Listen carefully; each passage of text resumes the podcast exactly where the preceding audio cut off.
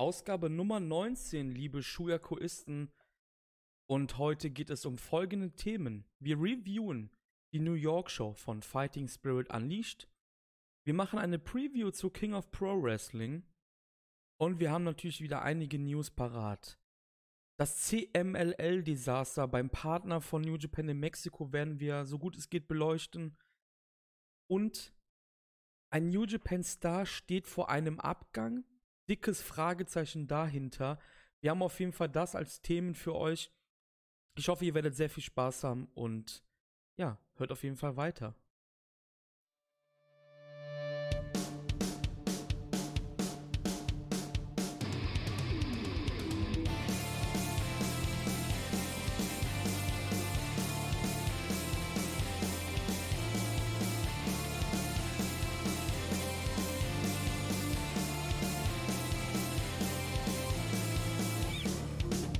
Kann man einen Samstagabend besser gestalten, als mit einem frisch gewonnenen Auswärtspunkt bei einem deiner Erzrivalen?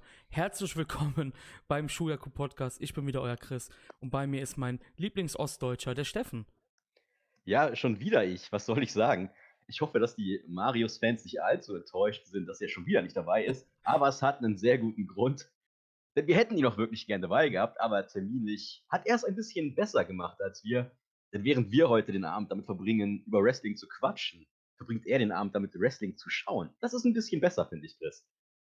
Das ist auf jeden Fall ziemlich viel besser. Vor allem Ding, wo er ist. Er ist halt bei der deutschen Promotion, bei der WXW ist er. Und zwar im World Tag Festival, was, glaube ich, Donnerstag mit Inner Circle gestartet ist. Und dann drei, ich glaube, morgen ist der letzte Tag. Und Jawohl. ich meine, wir kennen das ja aus, unser, aus unserem langjährigen Fandom. Turniere sind immer das Geilste im Wrestling. Live. Ja, vor allem, wenn alle Wrestler kommen, die angekündigt sind. In diesem Jahr ein kleines Problemchen. Ich weiß nicht, ob es an Marius liegt, aber wir hoffen mal nicht. Ja, morgen geht es zu Ende, genau. Dann werden wir mal schauen, was Marius zu berichten hat. Denn wenn mich nicht alles täuscht, möchte er gerne einen Podcast aufnehmen nächste Woche. Oder am Lauf der nächsten Tage zumindest. Ja, das können wir schon mal sagen. Also Marius hat ähm, auf Patreon quasi einen, ja, einen monatlichen Podcast zu der WXW gemacht. Also bisher kamen zwei Ausgaben halt. Einer im letzten Monat vor, im letzten Monat der letzten Tour. Also WXW teilt halt ihre Touren im Sommer halt. Dann gab es einen in der Pause und jetzt ist halt wieder so der erste dicke Event, wo er dann halt, ähm, ja, drüber quatscht. Und ich weiß auch schon, dass er das nicht alleine machen wird. Ich möchte aber noch nicht sagen, mit wem.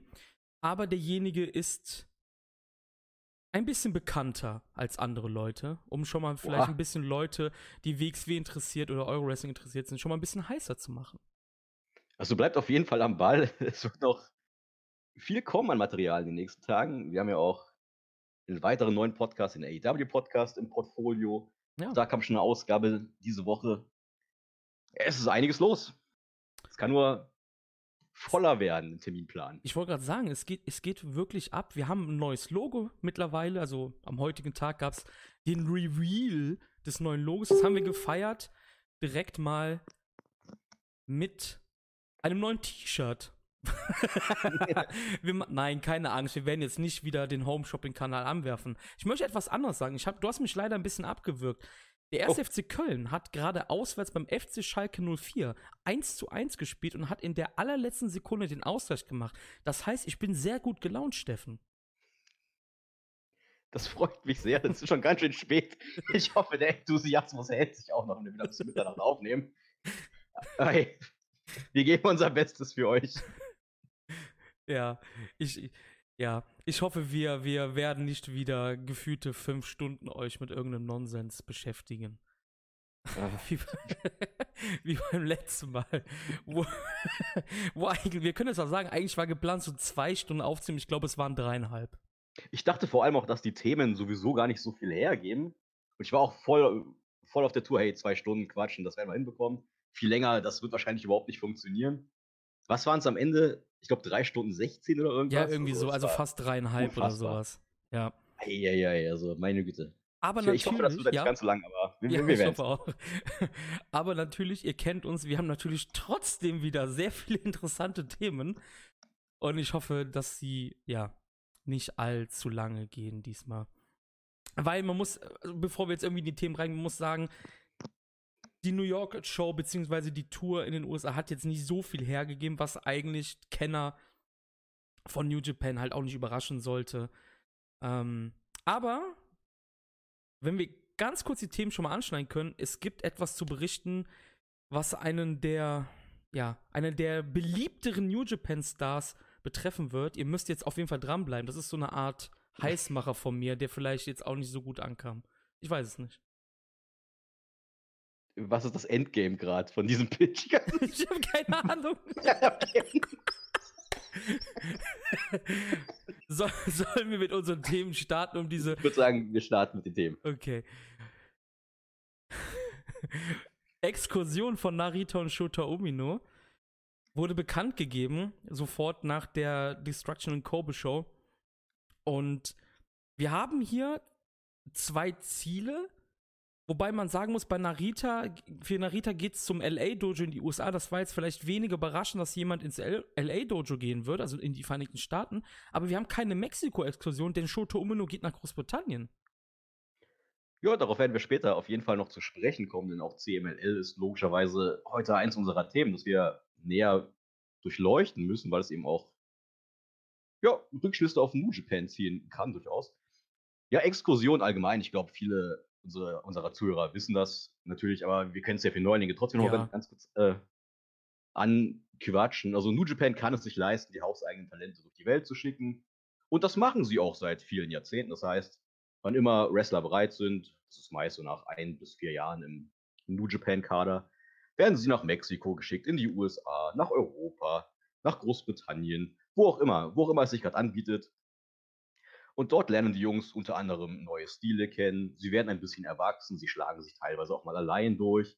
Je nachdem, ob sie als Leicht- oder Schwergewicht durchstarten, nehmen sie da auch ein bisschen zu.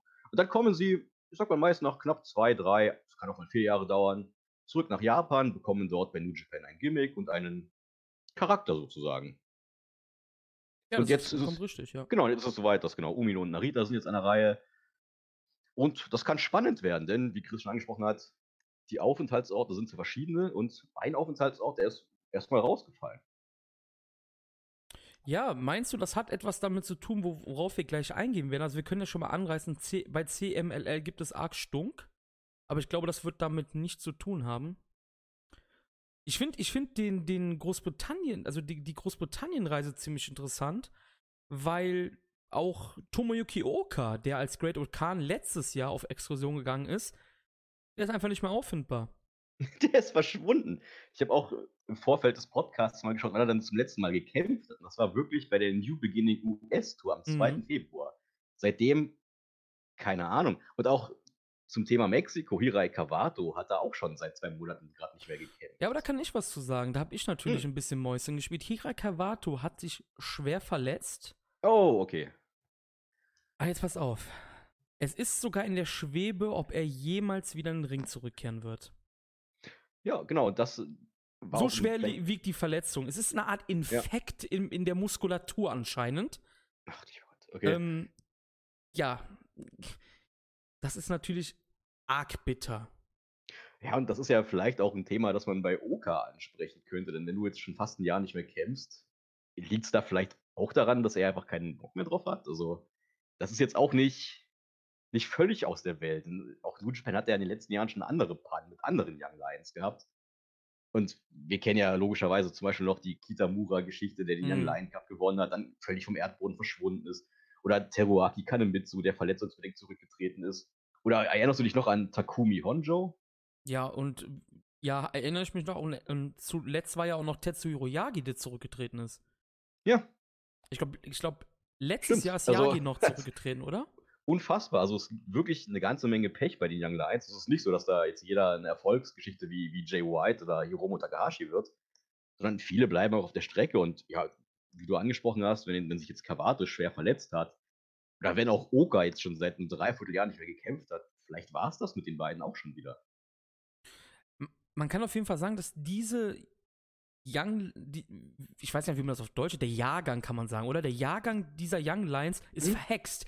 Aber streng genommen sind Narita und Umino auch mit diesem Jahrgang auch schon groß geworden. Also die Umino Narita gab es ja auch schon zu Kitamura-Zeiten und alles.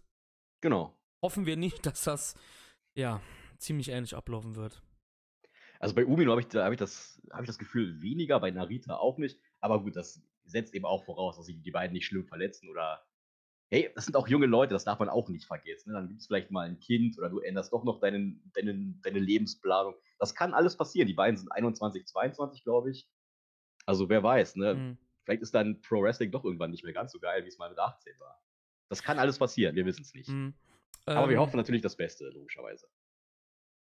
Ich habe ich hab noch was zu, ähm, zu Kitamura und Kanemitsu. Die beiden sind jetzt zusammen im Bodybuilding ähm, mm. Training. Also anscheinend werden sie irgendwann bei so Wettbewerben mitmachen oder sowas. Kann ja gut sein. Und noch was zu Oka, was ich gerade gefunden habe. Ähm, auch das ist, also auch das muss ich jetzt erstmal sagen, das ist natürlich ähm, Angabe ohne Gewehr, weil die Quelle ist hier quasi einfach nur, also, ja, wie soll ich das sagen? Sehr undurchsichtig, ja. Ähm, mhm. Derjenige ist wohl im Umfeld von RevPro und er sagt, dass Oka zurück nach Japan gekehrt ist wegen Family Issues. Oh, das heißt meistens erst zurückgetreten. ja, also, das sind diese Japan typ, ist, genau, ja, genau. Ja. Japan ist bekannt dafür, dass, hey, ich, hey, Fans, tut mir leid, aber ich habe jetzt Familie oder Family Issues, ich kann nicht mehr kämpfen. Das heißt eigentlich meistens, ich, ich verdiene nicht genug Kohle, ich habe keinen Bock mehr.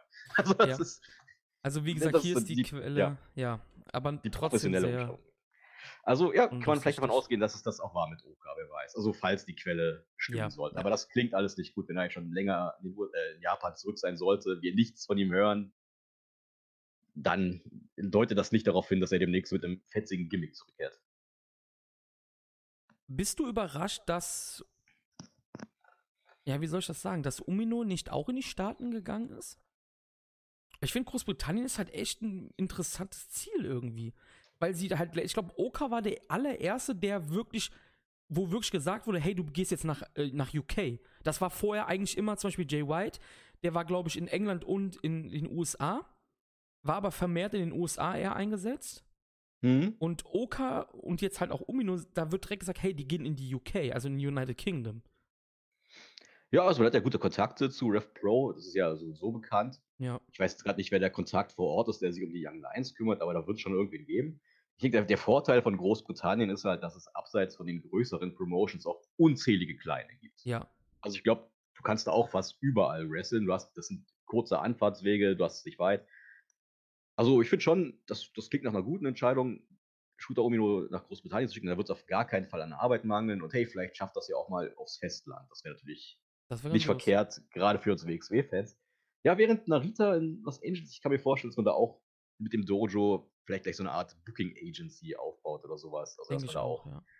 mehr denn je hinter, hinten ran sein wird, dass die Young Lions da auch genug Arbeit finden, dass die konstant an sich arbeiten können. Denn wir hatten das, glaube ich, im letzten Podcast schon in den letzten Jahren doch häufiger Probleme bei den Exkursionen gab. Ich glaube, Okadas TNA-Aufenthalt, der ist legendär, als er mhm.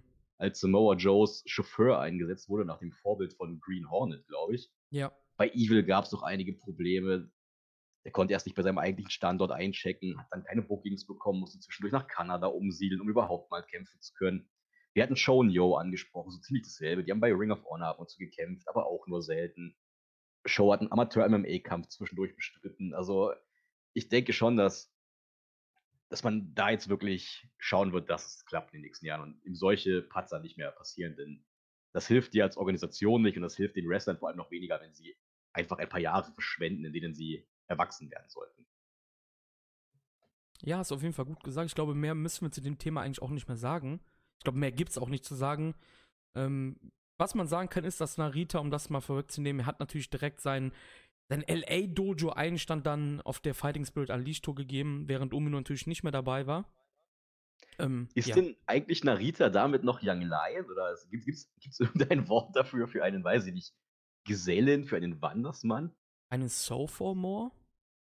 Ja, so, so quasi, ne? Also ich meine, mhm. er, er, ist ja jetzt eigentlich dem Young Lion-Status entwachsen, sozusagen. Ne? Aber sieht noch wie einer aus, kämpft noch wie einer. Mhm. Ja, wird spannend. Also mal schauen. Ja. Ja, aber Ja, ich glaube, wir können das trotzdem jetzt abschließen, das Thema. Ja, ja, Ähm, ich glaube, das, das ja. sonst. Ich glaube, mehr können wir auch gar nicht mehr dazu sagen, außer dass die beiden, Nee. dass wir beiden auch sehr viel Glück wünschen und anders als bei den Beispielen, die Steffen gerade genannt hat, ähm, dass es besser laufen wird bei beiden.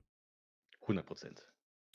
Ja, wir haben jetzt gerade eben Mexiko angesprochen und ähm, ja, das ist ein, ja, für uns ein super schwieriges Thema. Wir wollen das trotzdem sehr gerne mit euch besprechen.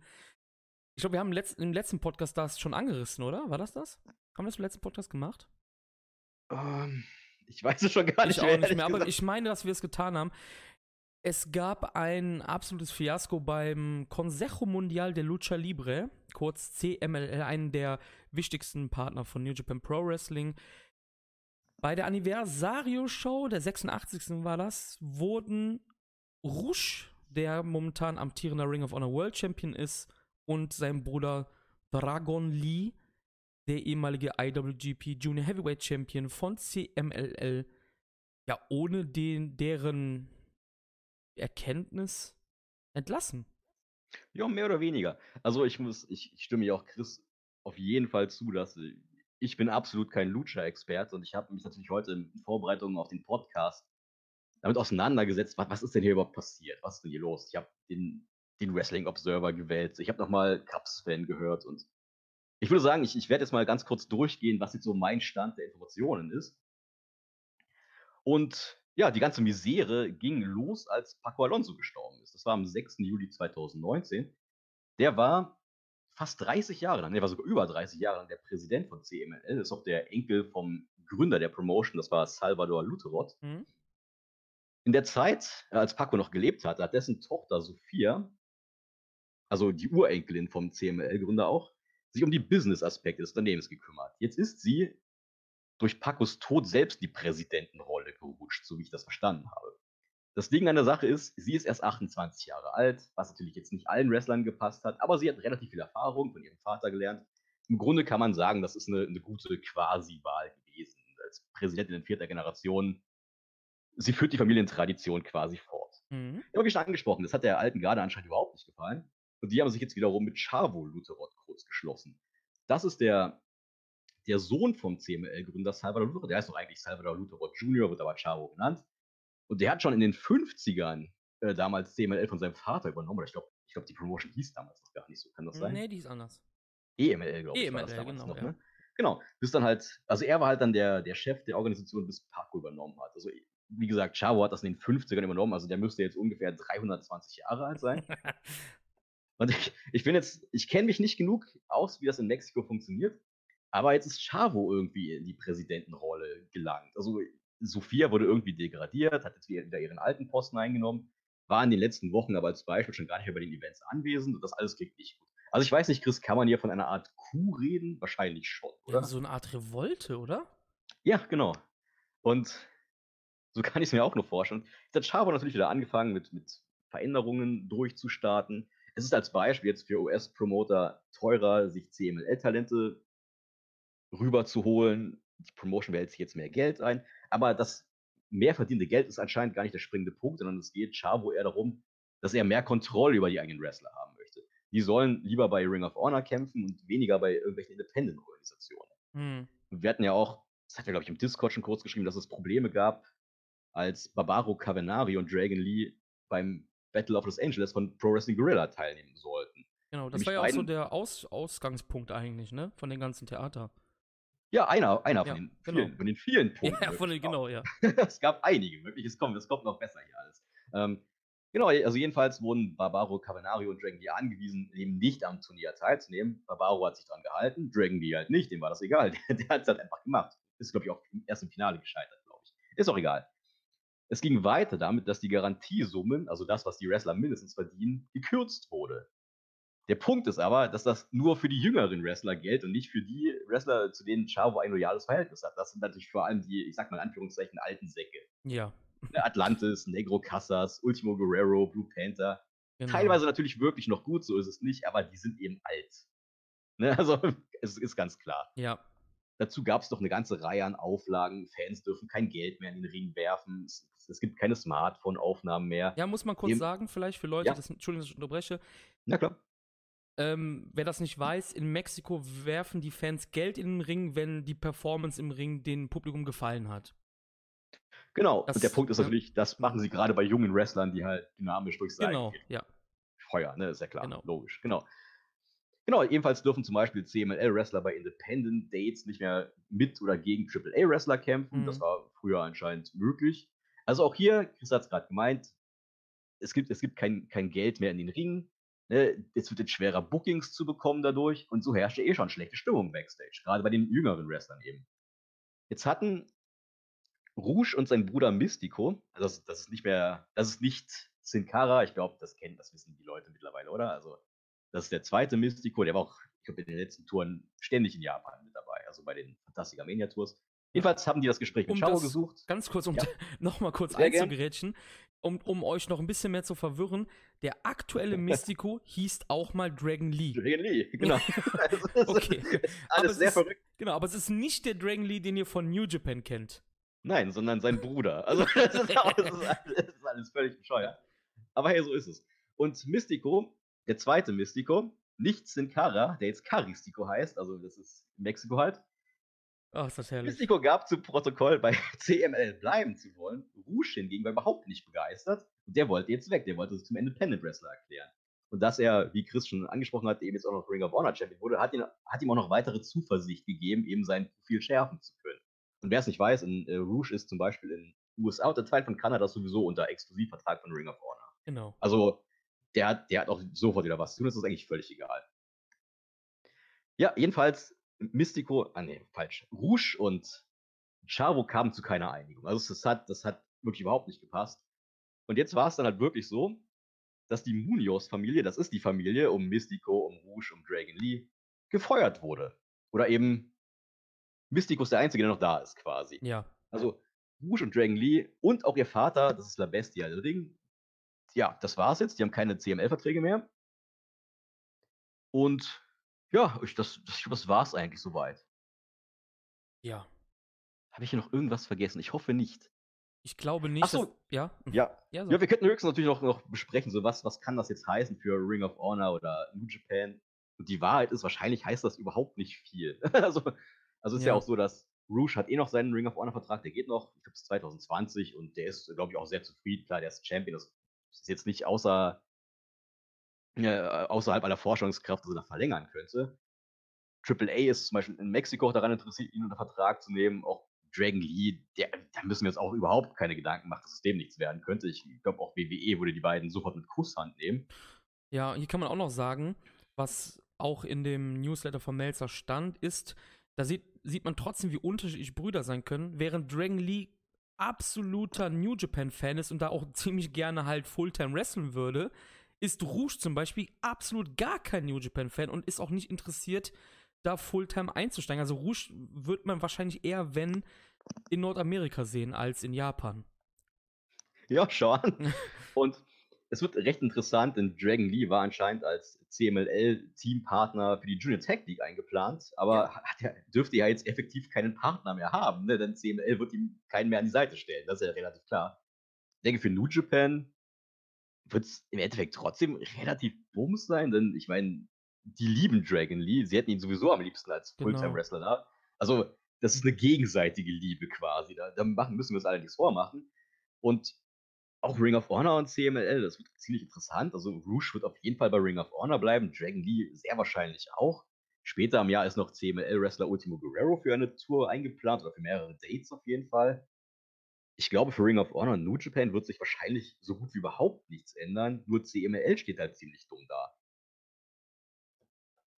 Ja, das ist ich was glaub, macht man da draus? Ja, ich, ich weiß keine nicht. Ahnung. Das ist, das ist halt auch dieses leidige Thema, was es halt bei CML gibt. Die, die fühlen sich halt als absolute Traditionalisten mhm. und halten da auch ihren, ja, ihre Leute ziemlich, ja, wie soll man das sagen, in so einem eigenen, eigenen Teufelskreis gefangen quasi. Es war ja schon eigentlich immer so, dass die Leute, die bei CMLL sind, die können noch so gut sein, wenn die nicht einmal ausbrechen können, werden die ihr Leben lang in diesem Zirkus verweilen quasi.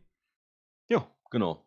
Und quasi ist jetzt Chavo Lutteroth genau der Mann, der halt sowas halt praktiziert. Der macht es quasi noch inzestiöser, als es eh ohnehin schon war. Ähm, ja, es ist ein absolutes Fiasko auf jeden Fall. Ja, also was, es ist auch fast ja. schon ein bisschen ähnlich wie, wie in Japan teilweise, dass man Ausländer auch jetzt auch nicht ganz so gern sieht, dass die genau, das, Beziehungen glaub, da auch, auch, ein bisschen, sogar. dass die Beziehungen da auch mal so ein bisschen, hey, wir mögen euch hier, aber ihr seid halt Gäste und so, ne? Also ja. ist schon. Und weil eben auch viele Mexikaner früher äh, häufig dann bei WCW gelandet sind, zum Beispiel, ist da auch, da ist die, da ist der Bock eigentlich gar nicht so groß da, jetzt unbedingt in irgendwelchen nee. amerikanischen Promotions zusammenzuarbeiten. Ja, richtig. Und das wird ja jetzt wahrscheinlich noch schlimmer werden. Also ja. Ring of Honor ist ein, wahrscheinlich so der einzige Partner, wie wir schon gesagt haben, so alle anderen, die können sich jetzt die, darauf einstellen, dass sie mehr Geld bezahlen dürfen, um überhaupt nochmal ja. Talente buchen zu können. Ja, auf jeden Fall. Ich möchte noch kurz sagen, wie CMLL früher heißt, um meine ähm, spanische Impressionen hier nochmal zum Besten zu geben. Empresa Mexicana de la Lucha Libre. Ich habe auch vorhin tatsächlich nochmal kurz Max, äh, spanischsprachige YouTube-Videos geschaut, um zu wissen, wie man Luzerot ausspricht. Aber es ist anscheinend wirklich einfach nur so. Ja, das hört sich an als wie so ein, ein Einwandererkind einfach, ne? ja, wahrscheinlich wird es auch oder? sein, ja. Lutherot? Sicherheit, ja. Ist doch ein deutscher Name, oder?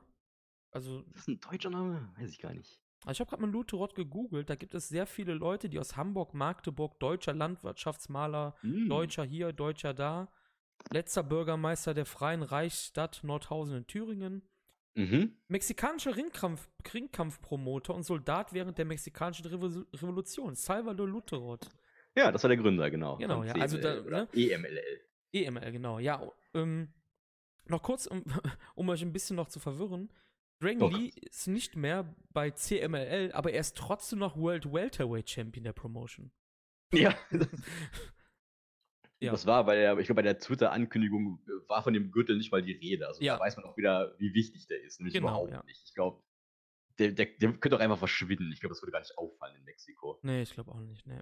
nee. Das sind Championships echt nicht, nicht, nicht, also was ganz anderes als, was weiß ich, in, in Amerika oder Europa oder in Japan. Also was, da geht es wirklich eher um, um Haare und Masken, habe ich das Gefühl. Ja, klar. Ja, das ist wichtiger, ja. Ja, ich hoffe, wir haben euch genug verwirrt. Ach ja, und falls irgendwer Ahnung hat von Lucha ja, Libre, ne? genau. wir haben irgendwas jetzt verkackt hier in unserer Erklärung, bitte gerne in Discord schreiben oder hey, wenn ihr Ahnung habt, kommt doch gerne mal in den Podcast rein zu solchen Themen. Ne? Also, ja, denn dann müssen wir uns hier nicht abstammeln, während wir hier versuchen wollen zu erklären, was da überhaupt eigentlich passiert ist und warum diese ganze Misere starten konnte und ja, was jetzt zu erwarten ist. Ja, exakt, auf jeden Fall. Facebook, Twitter, wo auch immer, schreibt uns, wenn wir irgendwas falsch ja, aufgefasst haben. Sagt, sagt uns, wie dumm wir sind, was Lucha Libre angeht. Genau. Kein ja. Problem. Ja. Und, und sagt mir, ob ich das richtig ausgesprochen habe, beides. das, das ist mir auch sehr wichtig. Ja, kommen wir von, ja, kommen wir endlich nach Japan, oder? Ja, das können wir machen. Kommen wir nach Japan. Ähm, es geht um Minoru Suzuki. Mhm. Ihr fragt euch jetzt, warum? Chris, warum geht es jetzt um Minoru Suzuki? Was hat der fiese Bastard schon wieder angestellt? Ähm, in, auf, ja, in dieser Nacht oder heute Morgen gab es den Podcast von Voice of Wrestling mit Joe Lanza und Rich Craig. Und Joe Lanza hatte eine Nachricht für, ja, für die Podcast-Welt, für die Wrestling-Welt. Minoru Suzuki und es wurde übrigens auch noch von, japanischen Medi von einem japanischen Medium bestätigt, Nippon Sports. Beziehungsweise die haben das auch aufgegriffen. Pipapo. Minoru Suzuki soll wohl keine Lust mehr haben auf New Japan, soll wohl bald New Japan verlassen und soll wohl voraussichtlich wieder zurück zu Pro Wrestling Noah gehen. Er hat wohl gesagt, wäre das Ding mit Liger nicht, wäre ich schon längst weg. Oh, krass. Aber ich, ja gut, ich meine, wir wissen ja alle, dass die alten Leute bei New Japan auch nicht mehr ganz so im Fokus stehen. Bis zu 50 wird es langsam eng, dann gibt es halt keine Main-Events mehr. Oder es gibt sie selten. Du wirst nicht mehr um die großen Titel kämpfen. Ja. Und es ist ja, ich glaube, Minoru hatte noch letztes Jahr ein Titelmatch. Ja, dieses Jahr bei Royal Quest. Ach, dieses Jahr sogar auch, stimmt. Ja, aber gut, ich, er wird kein Champion mehr. Also so viel können wir vorwegnehmen. Ja. Da kann ich mir schon gut vorstellen, dass es, dass es eben doch ein paar Veteranen gibt, die, die gar, keine, gar keine Lust haben. Ich glaube, es gab ja früher auch die Gerüchte, dass Nagata. Eigentlich auch mal so eine Zeit lang ein bisschen weniger gut auf New Japan zu sprechen war, als er eben auch quasi in die dritte, vierte, fünfte Reihe Mhm. gestellt wurde und dann auch klar war, dass, hey, Nagata, wir, wir buchen dich jetzt nicht mehr in großen Main Events. Mhm. Zeit ist vorbei. Also ich finde, das klingt nicht unrealistisch. Und bei Noah, ich denke schon, dass Suzuki da, der war ja bei Noah vor, vor drei Jahren das letzte Mal erst, 2016 mhm. oder 17 kam die Suzuki und wieder zurück. Mhm. Ich denke, da gibt es wieder ein paar frische Leute, ein paar frische Gesichter. Und da hätte er schon das Potenzial, eben wirklich was bewegen zu können, was er bei New Japan eben nicht mehr machen wird, denke ich mal.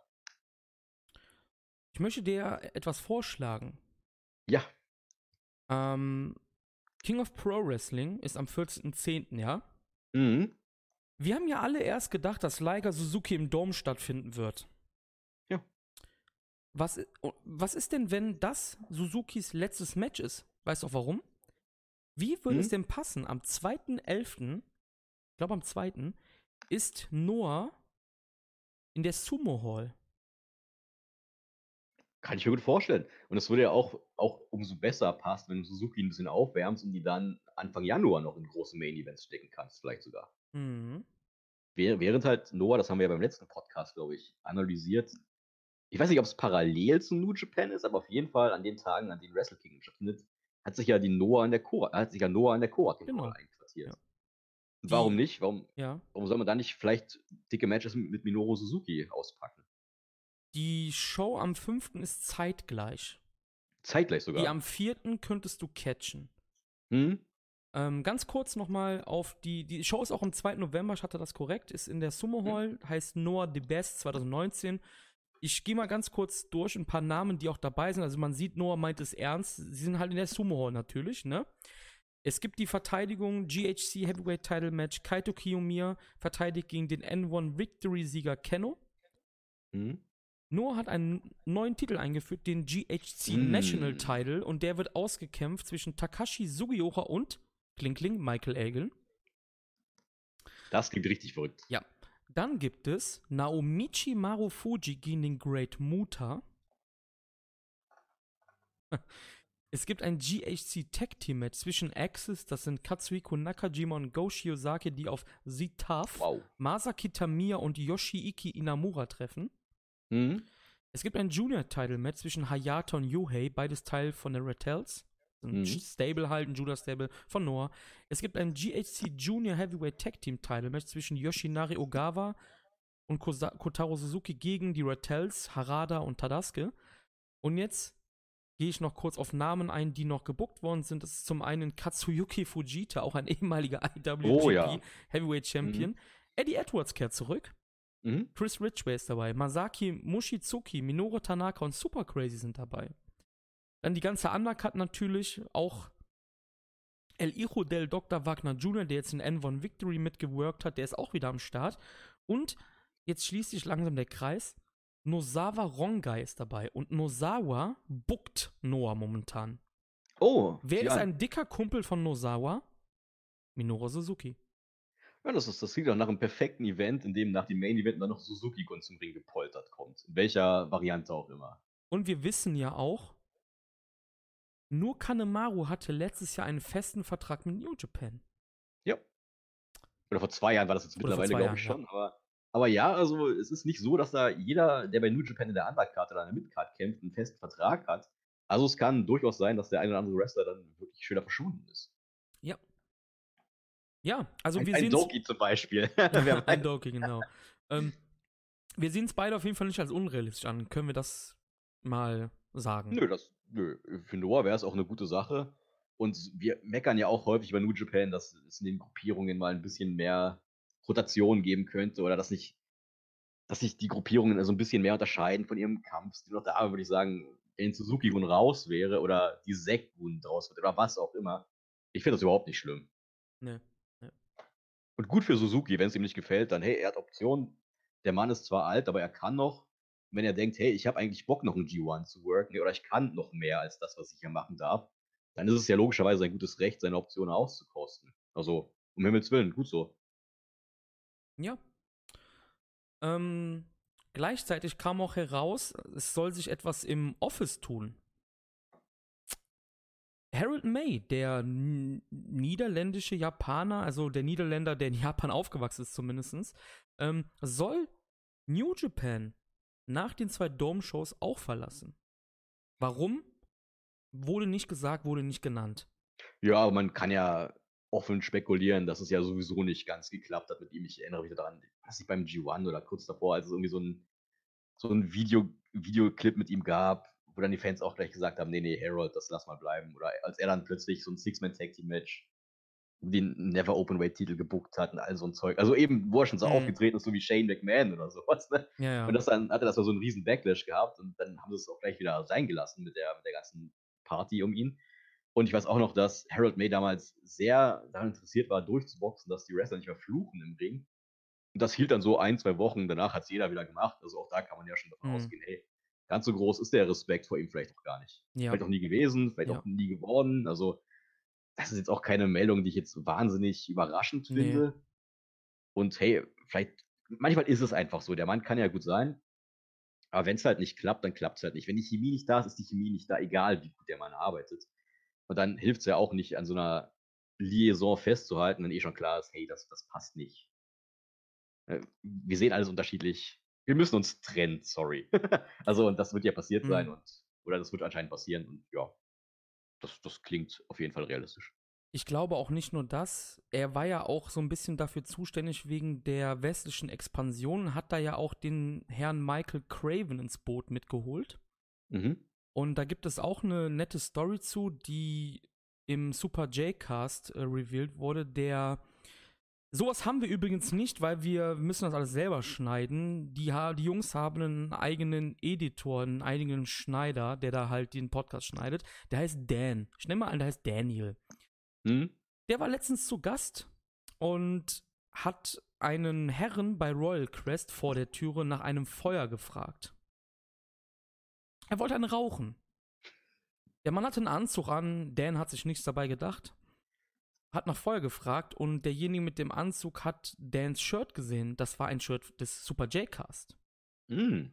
Dieserjenige Mann stellte sich als Michael Craven heraus, quasi eines der hohen Tiere der westlichen Expansion und hat Dan daraufhin extrem fertig oder angemacht, Oha, okay. den, den Schnippler quasi von diesem Podcast, der für den Inhalt nichts kann, Ja. Ähm, was denen einfallen würde, so schlecht über ihn zu sprechen, also über Michael Craven. Und Dan sagte, er wollte nur weg, er wollte nur Feuer, er hatte, äh, klar, er wusste dann halt, als er gehört hat, Michael Craven, klar, wer das ist, weil halt die Leute, die zwei von Super J-Cast halt mal ähm, irgendwie was über Craven gesagt hatten. mhm. Und Craven wurde halt auch von May, glaube ich, installiert. Und das, das klingt halt alles auch nicht souverän. Und Dan hat das natürlich breit getreten im Podcast. Mhm. Und das hat natürlich auch wieder die Runde gemacht. Und das wird auch wieder nicht unentdeckt geblieben sein für New Japan. Dass halt einer von den höheren Leuten da irgendeinen, irgendeinen, ich sag mal, Producer da von einem Podcast, ein Fan-Podcast, der halt auch Werbung macht quasi für New Japan, so gesehen, ne? ja, klar. da so anmacht, ne? Ja gut, das sind alles nur Spekulationen jetzt gerade von mir, aber das, das, ist, das fiel mir jetzt gerade auch wieder ein. Ja, das ist ja auch ein offen, offenes Geheimnis zum Beispiel, dass als Kevin Kelly sich für die Rolle vorbereitet hat, er damals sehr viele Podcasts gehört hat. Unter anderem auch den Super J-Cast oder ich glaube, der hieß damals noch anders. Eine Pyrocast, glaube ich. Ja, irgendwie, irgendwie sowas, Mhm. genau. Und die beiden bekommen ja auch regelmäßig einen Shoutout von Kevin Kelly am, am Pult. Also, Mhm. ich muss auch sagen, dass die, die beiden Super J-Cast-Jungs eigentlich relativ fair sind. Die sind schon kritisch, aber das sind Mhm. keine Arschlöcher. Also, wo ich Ja. jetzt auch sagen muss, ist eigentlich nicht notwendig, dass du jetzt da jetzt jemanden anpöbelst, nur weil der ein Shirt hat. Denn wie in dem Fall war es halt der Producer, aber es hätte ja auch einfach nur ein Fan sein können. Also, du kannst doch nicht da einfach irgendeinen Typ auf der Straße dann zur Sau machen, Ja. weil er nur noch vorher fragt und das falsche T-Shirt trägt. Ja. Also, Äh, Also Dan sagte, sagte dann. Michael Craven auch mehrmals, ich bin nur der Producer der Show, ich Ja. habe damit nichts zu tun, was die Jungs sagen. Ich schnippel halt für die die Musik rein und alles und so weiter. Es ist absurd. Ja, wer weiß, was das für ein Backlash auch für May gegeben hat. I don't know. Das war einfach noch so ein, so ein Ding, was ich einschmeißen wollte bei diesem Thema. Ja, finde ich gut. Ja. Kannst du nicht machen, ist, das ist, also, mein Gott. Ja, Suzuki und May, wahrscheinlich vielleicht bald Geschichte. Ähm, was auch Geschichte ist, ist die Fighting Spirit Unleashed Tour von New Japan. Die ist nämlich vorbei. Und auch hier gibt es, es ist äh, unfassbar. Also, wir mussten uns nicht mal Themen aus dem Arsch ziehen für diesen Podcast. Es ist, es Dieser es- Podcast war eigentlich gar nicht geplant. Der nächste sollte eigentlich ursprünglich erst nach King of Pro Wrestling kommen, glaube Genau. ich, oder? Ja, am wir haben einfach 15., zugestimmt, ja. ey, wir können ja mal einen Preview-Podcast aufnehmen. ja, Aber jetzt auf einmal, hier passiert was, da passiert was, da passiert noch was. Es ist der Wahnsinn. ja. Und die Show in New York musste mit 90 Minuten Verspätung starten. Warum? Oder wie es, wie es Indie-Fans kennen, überpünktlich. Überpünktlich, genau, überpünktlich. Im Regen stehen vor der Halle heißt das eigentlich nur. Und noch ein Bierchen trinken, ja. Ähm, 90 Minuten zu spät. Warum? Ist das Licht ausgefallen? Sind, ist, ist irgendwer ins Koma gefallen? Keine Ahnung. Nein. Der Krankenwagen, der natürlich bei jeder Wrestling-Show dabei sein muss und auch in den USA werden ja die, ähm, ja, die Kampfsportarten, sage ich jetzt mal, halt nach den, ähm, ähm, wie heißt das nochmal? At Athletic Commissions genau. reguliert. Auch wie im MMA haben wir das halt auch. Jeder Bundesstaat hat seine eigene AC. New York natürlich auch. Und die schreiben natürlich vor, dass es da einen Krankenwagen gibt. Ich glaube, bei WXW müssen auch immer Sanitäter da sein und alles ganz klare Mhm. Sache eigentlich. Der wurde aber kurz vor der Show abbestellt. Und es wurde wohl anscheinend demjenigen gesagt, also die- diesen Krankenwagen-Service, sage ich jetzt mal dazu, die Show wurde, ge- wurde gecancelt, was natürlich nicht gestimmt hat. Deswegen ist die Show 90 Minuten später gestartet. Man hat einen kleinen Japaner in den Ring geschickt, der sich dann an, mehrmals verbeugt hat, entschuldigt hat. Ich weiß gar nicht, was er als Grund gesagt hat. Auf jeden Fall nicht, dass der Krankenwagen fehlt. Rocky hat T-Shirts verteilt. Die wildesten Gerüche sind rumgegangen. Das war Vince McMahon. Das war Ring of Honor, weil sie sauer sind, dass die Shows in deren Territory halten. Das war Cody Rhodes und seine Schergen. Steffen, klär uns auf. Ja, also ich habe auch im, im Observer wieder gelesen, da hat Welzer mal die ganze Szenerie oder die ganze Situation auseinanderklamüsert. Also ungefähr das ist passiert. Also über erstmal, was genau passiert ist, das, das wissen wir immer noch nicht. Also es kann immer noch sehr wohl sein, dass es Pharaoh gewesen ist, der da angerufen hat. Wir wissen es nicht, keine Ahnung. Aber der Ablauf jedenfalls, der ging ungefähr so. New Japan hat für 17.30 Uhr Ortszeit Krankenwagen bestellt. Chris hat es gesagt, das ist eine notwendige Sicherheitsvorkehrung, das ist auch eine Auflage der Athletic Commission. Denn wenn irgendwas passiert, sei das jetzt Wrestler oder sei es vielleicht auch jemand vom Publikum, der jetzt wirklich Hilfe braucht, dann muss halt Hilfe vor Ort sein. Das Genau. geht nicht anders. Eine Show kann nicht starten, wenn das nicht passiert. Es geht einfach nicht. Ja, jetzt ist halt kein Krankenwagen aufgetaucht. Das hat das Personal mal bei dem Unternehmen, das die Krankenwagen bereitstellt, angerufen. Und Chris hat es gesagt, da wurde ihnen als Grund genannt, hey, der Event ist doch abgesagt. Hier hat doch jemand angerufen heute früh. Also, auch das ist schon mal so ein bisschen seltsam, dass sie das nicht nochmal überprüfen oder sowas, aber äh, sei es drum. So war es jetzt halt. Jetzt ging die Show eben erstmal nicht los. New Japan ist es aber gelungen, sich mit dem New York City Fire Department kurz zu schließen. Ne, denn auch die haben logischerweise Krankenwagen und da konnten wohl ein oder zwei äh, angeworben werden, dass sie halt dann parat stehen. Das fand aber jetzt der Commissioner der, ja, der Athletic Commission nicht so gut, denn das ist ja auch klar, das ist halt ein Krankenwagen für die Feuerwehr im Endeffekt. Ne? Das heißt, jetzt ist ein Ernstfall irgendwo zwei Blöcke weiter, es gibt eine Schießerei oder einen Brand, dann müssen die ja weg. Ne? Also das wäre dann auch ein Problem. Und es war wirklich so, dass auch als zwei Krankenwagen vom NYFD da waren, hat der Commissioner gesagt, nee, nee, das haut nicht hin. Jetzt hat sich New Japan aber eben auch mit dem anderen Unternehmen, das, wie gesagt, ursprünglich die Krankenwagen schicken sollte, ähm, auseinandersetzen können. Und die haben jetzt auch zwei Krankenwagen auf den Weg geschickt. Das ging aber jetzt so weiter, dass der, dass der Commissioner da irgendwie auch noch umgesponnen hat. Und dann hat ihm auch noch irgendwie nicht gepasst, dass die Krankenwagen vor der Arena standen und nicht dahinter. Und dann hat der, der, hatte der Commissioner aus welchen Gründen auch immer sogar einen der beiden Krankenwagen von diesem Unternehmen sogar noch zurückgeschickt, was jetzt New Japan wiederum nicht gepasst hat. Denn die haben auch gesagt, hey, was ist denn, wenn, der, wenn, wenn, jetzt, wenn, jetzt, wenn wir im Open eine Verletzung haben und der Krankenwagen weg muss, dann können wir ja schon wieder nicht veranstalten. Ne? Dann müssen wir ja schon wieder unterbrechen. Und dann irgendwann ging das dann doch noch Gott sei Dank los. Und das, war- es war noch ein weiteres Problem, dass der Event ging jetzt halt schon 90 Minuten später los und bis 23 Uhr kannst du diese Halle wohl regulär veranstalten. Danach wachsen die Kosten an, weil du überziehst. Also hier hat New Japan dann vielleicht zweifach in den sauren Apfel gebissen, denn du musstest die Fans irgendwie zufriedenstellen, aber jetzt mussten sie auch noch deutlich mehr bezahlen als ursprünglich veranschlagt. Also was für ein Desaster wieder. Unfassbar. Aber wie du gesagt hast, wir wissen halt immer noch nicht, Genau, das ist immer noch nicht, ne? wer das, wer da angerufen hat, ob das ein Fehler war oder ob sich da jemand einfach nur verhört hat und ach, der Wrestling-Event fällt aus. Ach ja, und der meinte am anderen Ende was ganz anderes. Keine Ahnung. Also, das muss ja vielleicht nicht mal mit böser Absicht geschehen sein, aber was genau da passiert ist, keine Ahnung. Das ist immer noch nicht aufgeklärt. Und wird es wahrscheinlich auch nie. Also was doch Vince McMahon. Also war es doch Vince McMahon oder Pharaoh. Also ich habe die Ja, beiden Pharaoh, genau. Ja, kuriose Sache auf jeden Fall. Also, ähm, Aber die Fans in New York, die kennen das normalerweise. Also für die war es dann nur auch ein neuer Tag, ein weiterer Tag beim Wrestling wahrscheinlich. ja, ich wollte gerade sagen, also New Yorker Publikum, ne? Stimmung war ja auch trotzdem gut. Also wir hätten wahrscheinlich halb Ja. so wild, Krakenmann fehlt. Na, was soll's. Ich glaube, bei CCW und Konsorten oder auch bei WXW hierzulande, da stand dann der Ring teilweise noch im Stau. Da ging dann die Show fünf Stunden später los. Ja, ja. Oh Gott, es war ein absolutes Fiasko. Müssen wir auf jeden Da Fall hast du dann nicht Okada und Ibushi gesehen, sondern Hate und Rick Baxter. Also so viel dazu. Ja, aber ist doch viel cooler, oder nicht? Äh, das meinte ich ja damit. Scheiß auf Okada und Ibushi. ja, aber es waren, es waren 1776 Fans im Hammerstein Ballroom, im legendären Ballroom. Ein absoluter Sellout. Und witzigerweise wurde die Show präsentiert von Northeast Wrestling. Also die haben wahrscheinlich da ihre ja, ihr Equipment wahrscheinlich bereitgestellt oder sowas. Denke ich mal. Mhm. Ähm, ich bin ehrlich, ich habe keine Ahnung.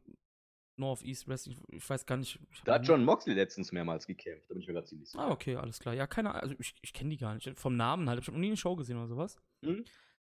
Ähm, einen Tag vorher gab es eine Show in Boston. Und einen Tag später nach New York in Philadelphia. Und in Boston gab es, was vielleicht relevant war, es gab ein IWGP Tag Team Championship Match zwischen den Guerrillas of Destiny und Roppongi's Ricky. Das haben wir nicht gesehen. Ja, Und ich war pissig. du warst pissig. ich habe halt absolut nicht verstanden, warum man das nicht irgendwie auf der nächsten Tour in Japan bringt, weil mit so einer richtig heißen, abgefuckten Cora King Crowd wäre das Ding richtig abgegangen, glaube ich. Ich verstehe es auch nicht, warum man Titelmatches für House-Shows bucht. Das ist eigentlich nicht der Stil von New Japan. Deswegen glaube ich eigentlich auch, dass man. Also ich denke schon, dass man das noch sehen wird. Und es gab ja auf dem YouTube-Kanal sogar noch ein Video dazu, also so ein VTR, das die ja für die wichtigeren Matches immer Ja, aber, parat stellen. aber Steffen, das ist auch ein bisschen seltsam. Ja, aber das meine ich ja. Das ist ja ein Ja. bisschen seltsam, dass du so ein Video rauspackst und es dann die Show gar nicht zum, zum, zu schauen gibt. Warum, warum dieser Aufwand für, für die Fans bei der Halle oder in, in der Halle für die 2000 Stück? Und ich kann mal, und auch bei, bei der New York Show war ja, ich glaube, erst drei, vier Tage vorher klar, dass das überhaupt ausgestrahlt wird. Das ist auf jeden Fall irgendwie ziemlich schwach und ich weiß nicht, ich kann auch nur hoffen, dass, dass, dass das vielleicht doch noch irgendwann die Runde macht, das Match. Ja, aber interessiert das dann irgendwen noch? Wahrscheinlich nicht. Nee, eben. und Also, auch im Main Event ist ja auch was passiert, was durchaus relevant sein könnte. Ja. Ja. Es ist. Es, es gab auch keinen englischen Kommentar. Also mich stört das weniger, aber es gibt Den Leute, die halt richtig. aber. Ah, den gibt es jetzt. Ja, den gibt, der wurde vor, ich glaube, zwei oder drei Tagen hinzugefügt. Also ich habe ich hab den Event heute früh erst geschaut, wir nehmen am Samstag auf, das ist schon ein paar Tage nach, dem, nach der Show. Hm. Ich habe heute auf Englisch geschaut. Okay, Also ich das habe es auf Japanisch geschaut, ja. ja, also Kevin Kelly hat das nochmal alleine eingesprochen. Du hattest gerade den Main Event von Boston angesprochen, nehme ich an, oder? Mit dem. Exakt. ja. Da können wir auch mal kurz sagen, es gab ein Special Six-Man Tag Team Match zwischen Tanahashi, Ibushi und Okada. Was für ein Team, Leute. Gegen LIJ, Naito, Evil und Sanada. Und Tanahashi hat Naito gepinnt. Genau, also Naito droppt nicht viele Falls und jetzt hat einer Tanahashi, was ja was bedeuten könnte, ja wahrscheinlich auch nicht, wer weiß, aber Ja. also auch hier, das ist doch ein seltsames Ergebnis dafür, dass nicht mal Kameras, ja, Kameras waren vielleicht in der Halle, aber dass die Show nicht mal ausgestrahlt wird. Ja, normalerweise schon. Das ist ein wichtiger Fall. Also, ja, ja. das ist kein House-Show-Fall. Also, ich verstehe es nicht so richtig. Also, ich- man konnte im Vorfeld, wenn man sich die Cards angeschaut hat, war es halt eigentlich klar, dass entweder Tana oder Naito den Fall ziehen müssen, weil die anderen halt hot bleiben müssen für KOPW halt, ne? Naja, oder halt Herausforderer schultert den Champ oder. Ja, oder das, du genau, halt. ja, ja. Also, da gab es schon noch ein paar Ja. Möglichkeiten, aber, Aber das ist so echt oder so. verwunderlich, ist das, ja. Genau, ja. ja also, das ist verwunderlich, das ja. verstehe ich überhaupt nicht. Also, das ist für eine designierte House-Show ist die Card auch viel zu gut. Auf jeden Fall, ja. Ich meine, dass Ähm, sich für Philly keiner interessiert, ne? Da können wir noch drauf eingehen, aber das ist dann was anderes. Da ist die Karte wirklich kacke. Ja, Aber hier Boston und New York, das sind halt schon dicke Shows. Also, wir sehen nur eine. Andere hat sogar einen Titelkampf. Ich habe keine Ahnung, was hier los ja, ist. ja, ja. Ähm, was mir direkt im Ballroom aufgefallen ist, ich weiß nicht, ob dich das stört, aber mich hat es absolut gestört, dass der Ballroom wie dunkel abgedunkelt war, war. oder? Genau. Ja, es sah Weil- schrecklich aus. Weil ich hatte ähm, hier mal einen kleinen, kleinen, äh, ja, Ping zu setzen.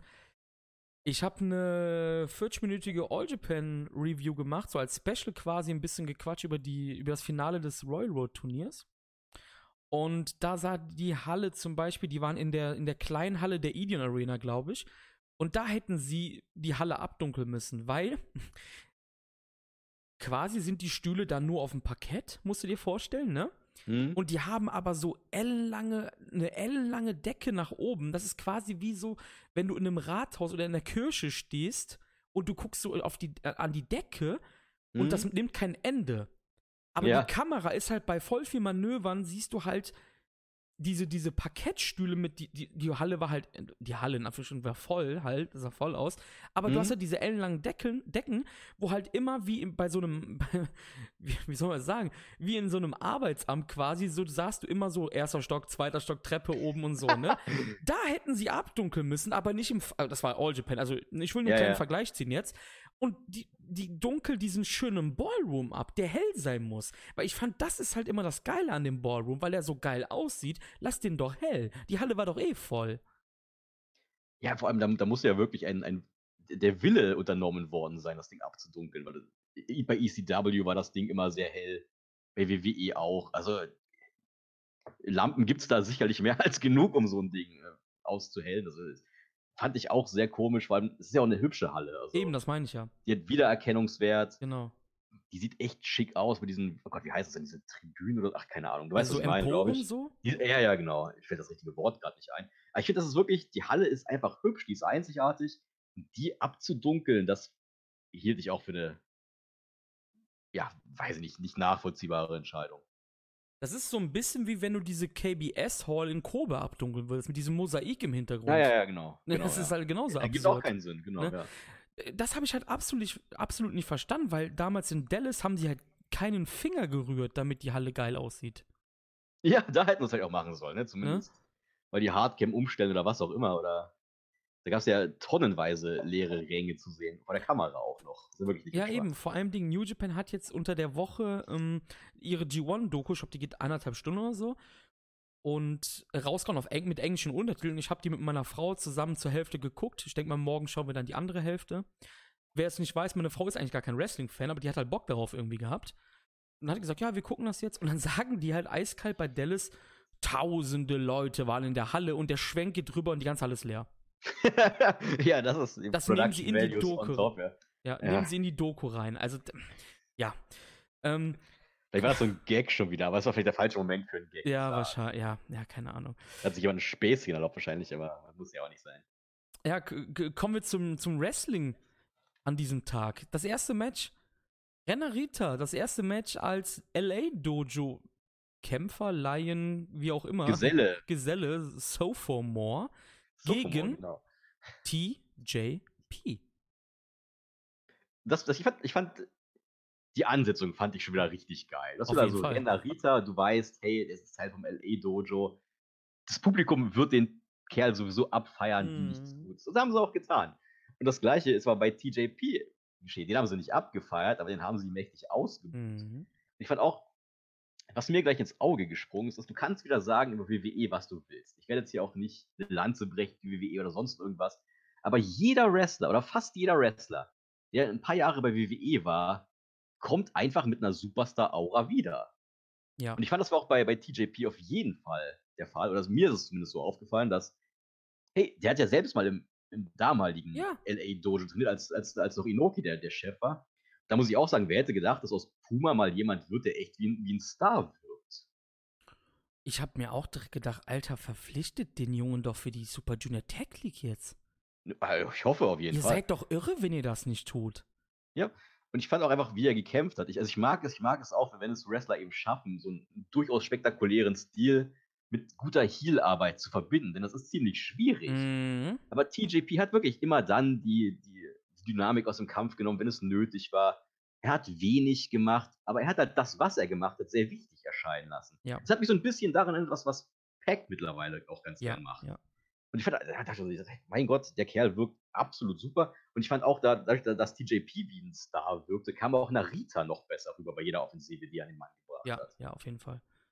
Ähm, TJP ist so, das fiel mir auch direkt auf, was du gesagt hast. TJP ist so ein bisschen der umgekehrte El Phantasmo. Wir hatten ja im letzten Podcast, Ja, dass Phantasmo halt irgendwann, irgendwann vergisst, dass er eigentlich abhealen muss und dann springt er halt so von 400 Metern auf einen runter als Beispiel. Jetzt, ne, übertrieben Ja. gesagt. Und das hat TJP halt perfekt gemacht, wie du es gerade gesagt hast. Der hat dann gemerkt, so, okay, fuck, so, ne, jetzt geht's halt wieder mal auf den Boden und alles. Weißt du, wer auch zum Beispiel das absolut nicht konnte? Jerry Lynn. Oh ja, das stimmt. Jerry Lynn In seiner Heal-Phase. in ne? seiner Ja, ja. Heal-Phase trotzdem noch mit langen Haaren und äh, wrestelt trotzdem wie AWD. Also weiterhin irgendwie. Ja, ihm fehlt auch das Heal-Charisma, finde ich. Ja, klar. Nee, aber Oder TJ allgemein fehlt ihm ja, bisschen Charisma. ja, ja. Aber TJP ist genau umgedreht. Und, und du hast es auch gut auf den Punkt gebracht. Auch, auch zum Beispiel unser lieber Axel Tischer ist einfach so viel besser Oh. geworden schon. 100 Prozent, auf jeden un, Fall, ja. Unfucking fassbar. Wahnsinn. Ja. Also wirklich die Leute, die von der WWE weggehen, man merkt denen halt einfach an, wa- was da trainiert wird, ne? Genau, du kannst WWE scheiße, wenn du willst, aber ey, das sind gute Trainer da und aus denen wird wirklich alles rausgeholt, was sie haben. Und die werden zu besseren Wrestlern, ob du es jetzt magst oder nicht. Ja. Auch hier Ja, TJP macht ja? nicht mehr so viel wie früher. Der, Ja. der nicht mehr so viel. Der, der, der verbringt nicht mehr das halbe Match in der Luft. Aber er muss es halt auch gar nicht mehr. Genau. Er zieht heute mehr Reaktionen mit weniger, als, als er es früher gemacht hat. Ja. Als er viel mehr gearbeitet hat, quasi. Auf jeden Fall. Auch hier nochmal kurz die New Japan Brücke. Einer der wichtigen Trainer im Performance Center ist ein ehemaliger New Japan Mann. Matt Bloom. AKA Genau. Giant Banner. Ja. Also auch hier, ne, haben wir wieder die kleine New Japan Verbindung. Er hat ja, glaube ich, damals sogar ähm, Juice Robinson vermittelt. Ja, hat er Jetzt- gemacht, ja. Als Juice meinte, ey, ich, ich habe eigentlich keinen Bock mehr hier, ich würde gerne nach Japan. Ja. Ich glaube, da war es Giant Bernard Ja. oder der ehemalige A-Train Tensan, nee, Tensan, Tensai. Tensai. Genau. Genau. Ich glaube, er war es dann, der dann die, Ver- die Verbindung quasi hergestellt Ja, hat. ist richtig. Und das- das Juice er. dann das Dojo vermittelt hat in, bei New Mhm. Japan. Hm? Das war er, genau, ja. Zweites Match.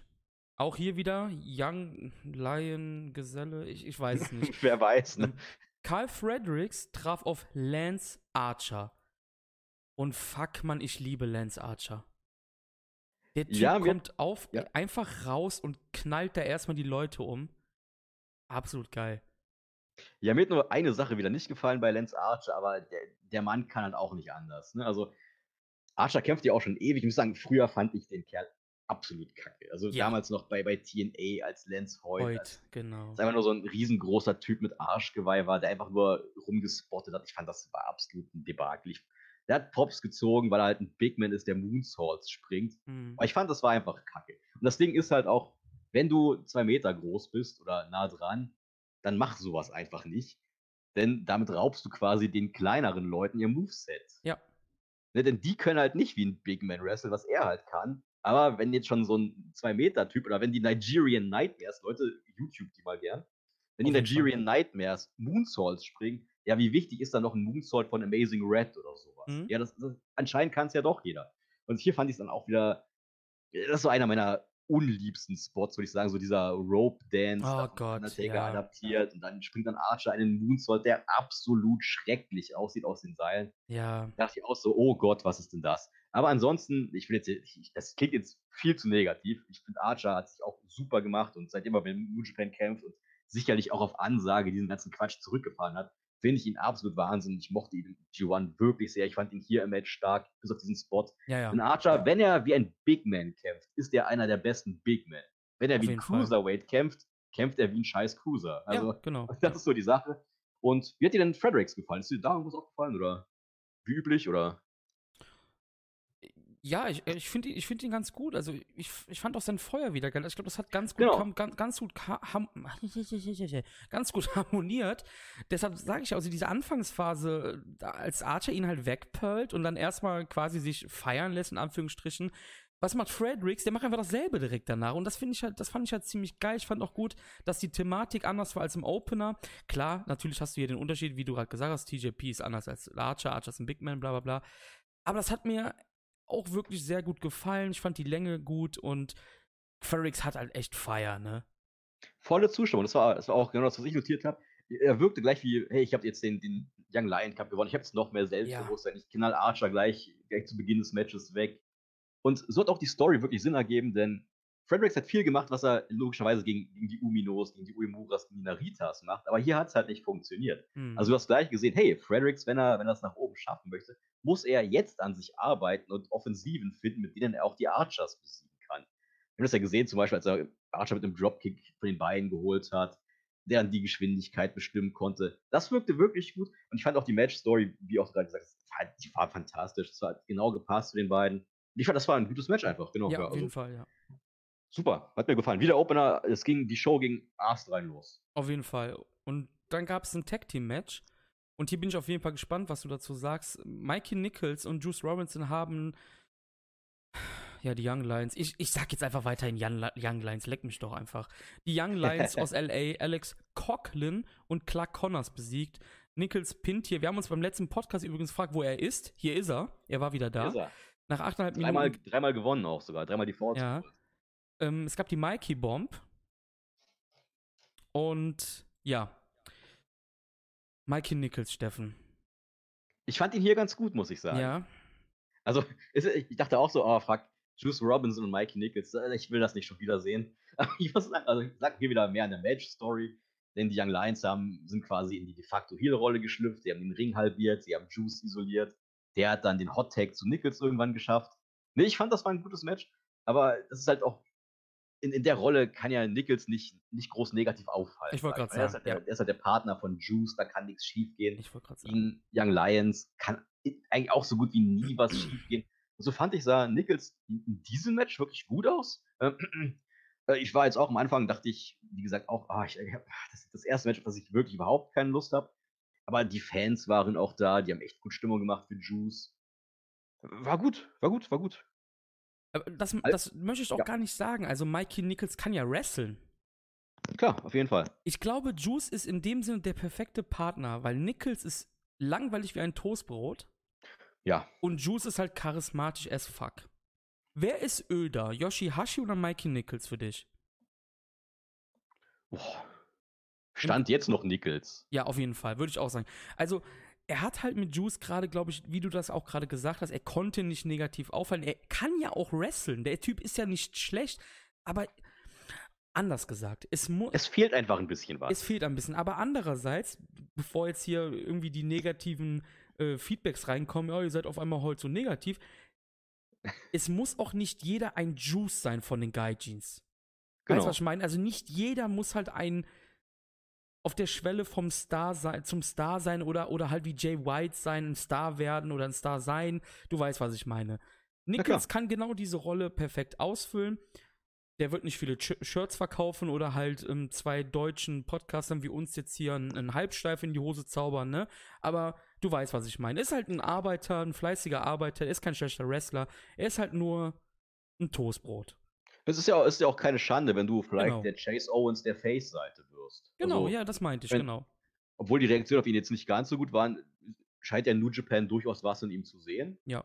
Ich denke auch, dass man ihn jetzt nochmal aufgewärmt hat mit drei Pinfalls in dieser Tour, wird ja wahrscheinlich auch darauf hinauslaufen, dass er dann bestimmt mit Juice auch in die League startet. Ja, ich denke, das ist das Ding, ja.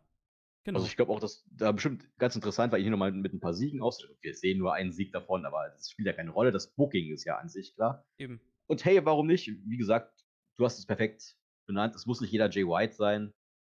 Es muss nicht jeder wie Hiromu zurückkehren. Das ist eigentlich ganz egal. Du brauchst auch die Chase Owens. Du brauchst die Yujiro Takahashis. Du brauchst die Yoshihashis. Und dann, da ist auch Platz für einen Mikey Nichols. Ja, exakt. Das ist auch so mein, mein, mein Gedankengang da gewesen, ja. Viertes Match.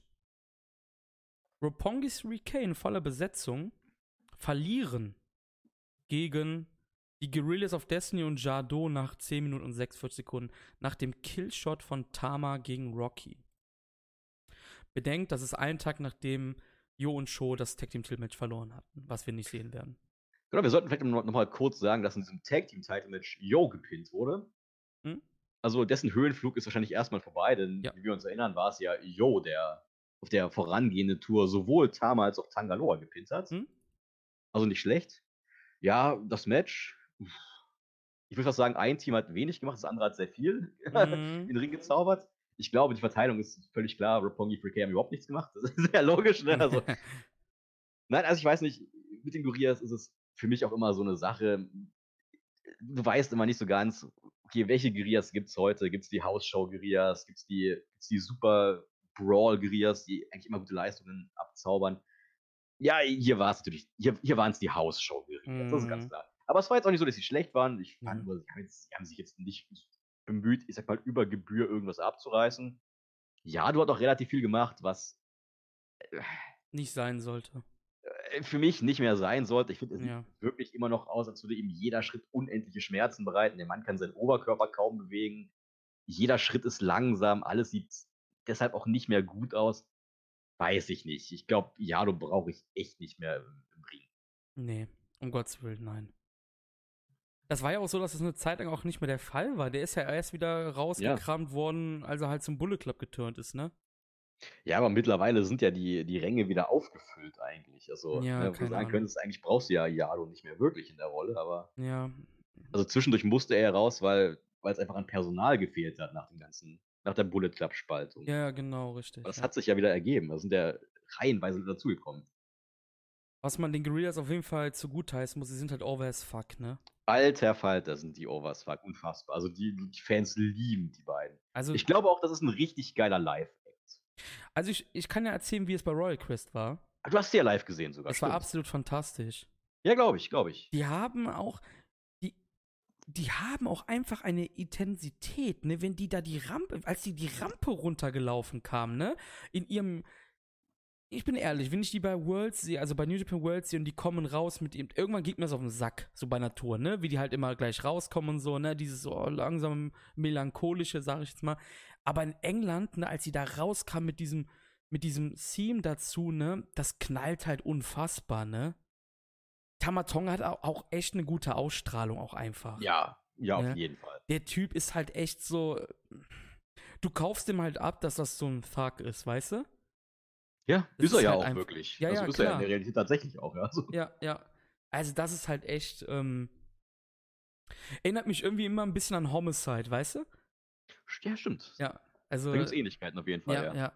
Nee, ähm, hast eigentlich alles. Also wir müssen jetzt das hier nicht Ja, auskommen. ich glaube auch die Match-Story, Leute, ihr wisst genau, was hier passiert. Ne? Jo gerät unter die Räder, dann gerät Show unter die Räder, es gibt ab und zu einen Hot-Tag und dann wird halt Rocky in der Schlussphase gepinnt. Ja, fertig. ja. Ende. Punkt. Nächstes Match war ziemlich interessant. Der Rock'n'Roll Oh ja. Express mit Hiroshi Tanahashi zusammen besiegten das LIJ-Team bestehend aus Naito, Shingo und Bushi. Tana pinte nach 10 Minuten und 19 Sekunden Bushi nach dem Highfly Flow. Und mein Gott, war das gigantisch, oder? Das war einfach nur geil. Also ich werde jetzt auch nicht so tun, als wäre ich jetzt so ein riesen Rock'n'Roll Express-Fan. Das war einfach vor meiner Zeit. Ich Ja, bestimmt eben. Mehr als 10, 20 Matches in meinem Leben von den beiden gesehen. Also deswegen kann ich, jetzt, ich kann jetzt hier nicht sagen, die sehen noch super aus im Vergleich zu früher oder so. Aber allgemein fand ich, sehen die super aus. Und ich fand es auch echt, echt cool, wie, wie Tanahashi und die beiden einfach auch so diesen Vibe einer 60er Jahre Rockband haben, oder? Yo. Das ist also so ein bisschen so wie, wie die Rolling Stones, Whitesnake, Rush oder wie die alle heißen, wo die, wo die Teilnehmer oder die, die Musiker mitunter schon 100 Jahre alt sind. Ich fand, genau so wirkten die drei hier. Und ja, was ich auch notiert habe, war, dass, dass Morton und Gibson wirklich besser aussehen, also auch von, von ihrer Form her, als so manche Regulars, wenn ich so an Yado denke, an Honma, Mm. Nakanishi, also da, da, da könnten die wirklich selbst mit selbst noch regelmäßig dabei sein. Ich wollte gerade sagen, ich, ich fand die wirklich gut, die Jungs. Ja, Also, alter Schwede, ich, ich, ich habe wahrscheinlich nur eine Handvoll Matches von denen gesehen bisher. Du bist ja ein bisschen älter sogar noch als ich. Ähm, und ich wusste ehrlich gesagt nicht, was ich erwarten soll. Ich glaube, das, das ging vielen so natürlich, ne? Du hast es ja gerade erwähnt. Ähm, aber ich, ich habe mich in diesen zehn Minuten unfassbar unterhalten gefühlt. Das war richtig geil. Ja, das, es gab auch von der Match-Story den absoluten Klassiker. Ricky Morton wurde durch den Fleischwolf Ja, ja, klar. Blaupause der Tag, die sie im letzten Podcast, glaube ich, auch hatten. Aber warte Der ganz Kerl kann- kurz. Ja. Shingo und Ricky Morton. ja. Shingo hat Ricky Morton gequält. Oh Gott, ist er bemerkenswert gruselig aus. Ja, aber es war geil. Es war geil, genau. Und Morton zählt immer noch ganz wunderbar, auch 30, 40 Jahre nach seiner Hochphase. Dann hat Gibson wieder ganz obligatorisch ein bisschen aufgeräumt. Den Großteil des Matches durfte dann aber doch Tanahashi arbeiten. Und ich, ich muss auch sagen, als, als die Schlussphase ging, das war auch wieder fett. Der Triple Dropkick sah geil aus. Ja. Dann kommt Ricky Morton mit dem Topay nach draußen Ey. geflogen. Und am Abend davor gab es für Chase Owens sogar einen Canadian Destroyer. also, die haben es nicht verlernt und es sind offensichtlich jetzt auch keine Wrestler, die sagen, ja, was die ganzen Jungspunde machen, ist eher alles direkt. Nö, nö, die machen einfach munter mit. So ist das ja Ja. egal. Ne? Also, das, das fand ich sehr bemerkenswert. Vor allem Ding, wenn du überlegst, glaube, vor drei Jahren gab es da mal als überraschenden Gast halt Billy Gunn, also Mr. Ja. S. Und stell mal einen von den äh, Rock'n'Roll Express äh, Jungs und Billy Gunn, also vom Match her damals. Oh Gott, Ich meine, es war ein Gott, ja. Singles-Match, ganz klar. Ist natürlich ein bisschen anders, ne? Aber, Ja. ey, come on, Rock'n'Roll Express war fantastisch. Vor allem mit Tanahashi im Team. Die, die, er- die ähm, Luftgitarre von den dreien, ey, Hammer. fuck you, Alter.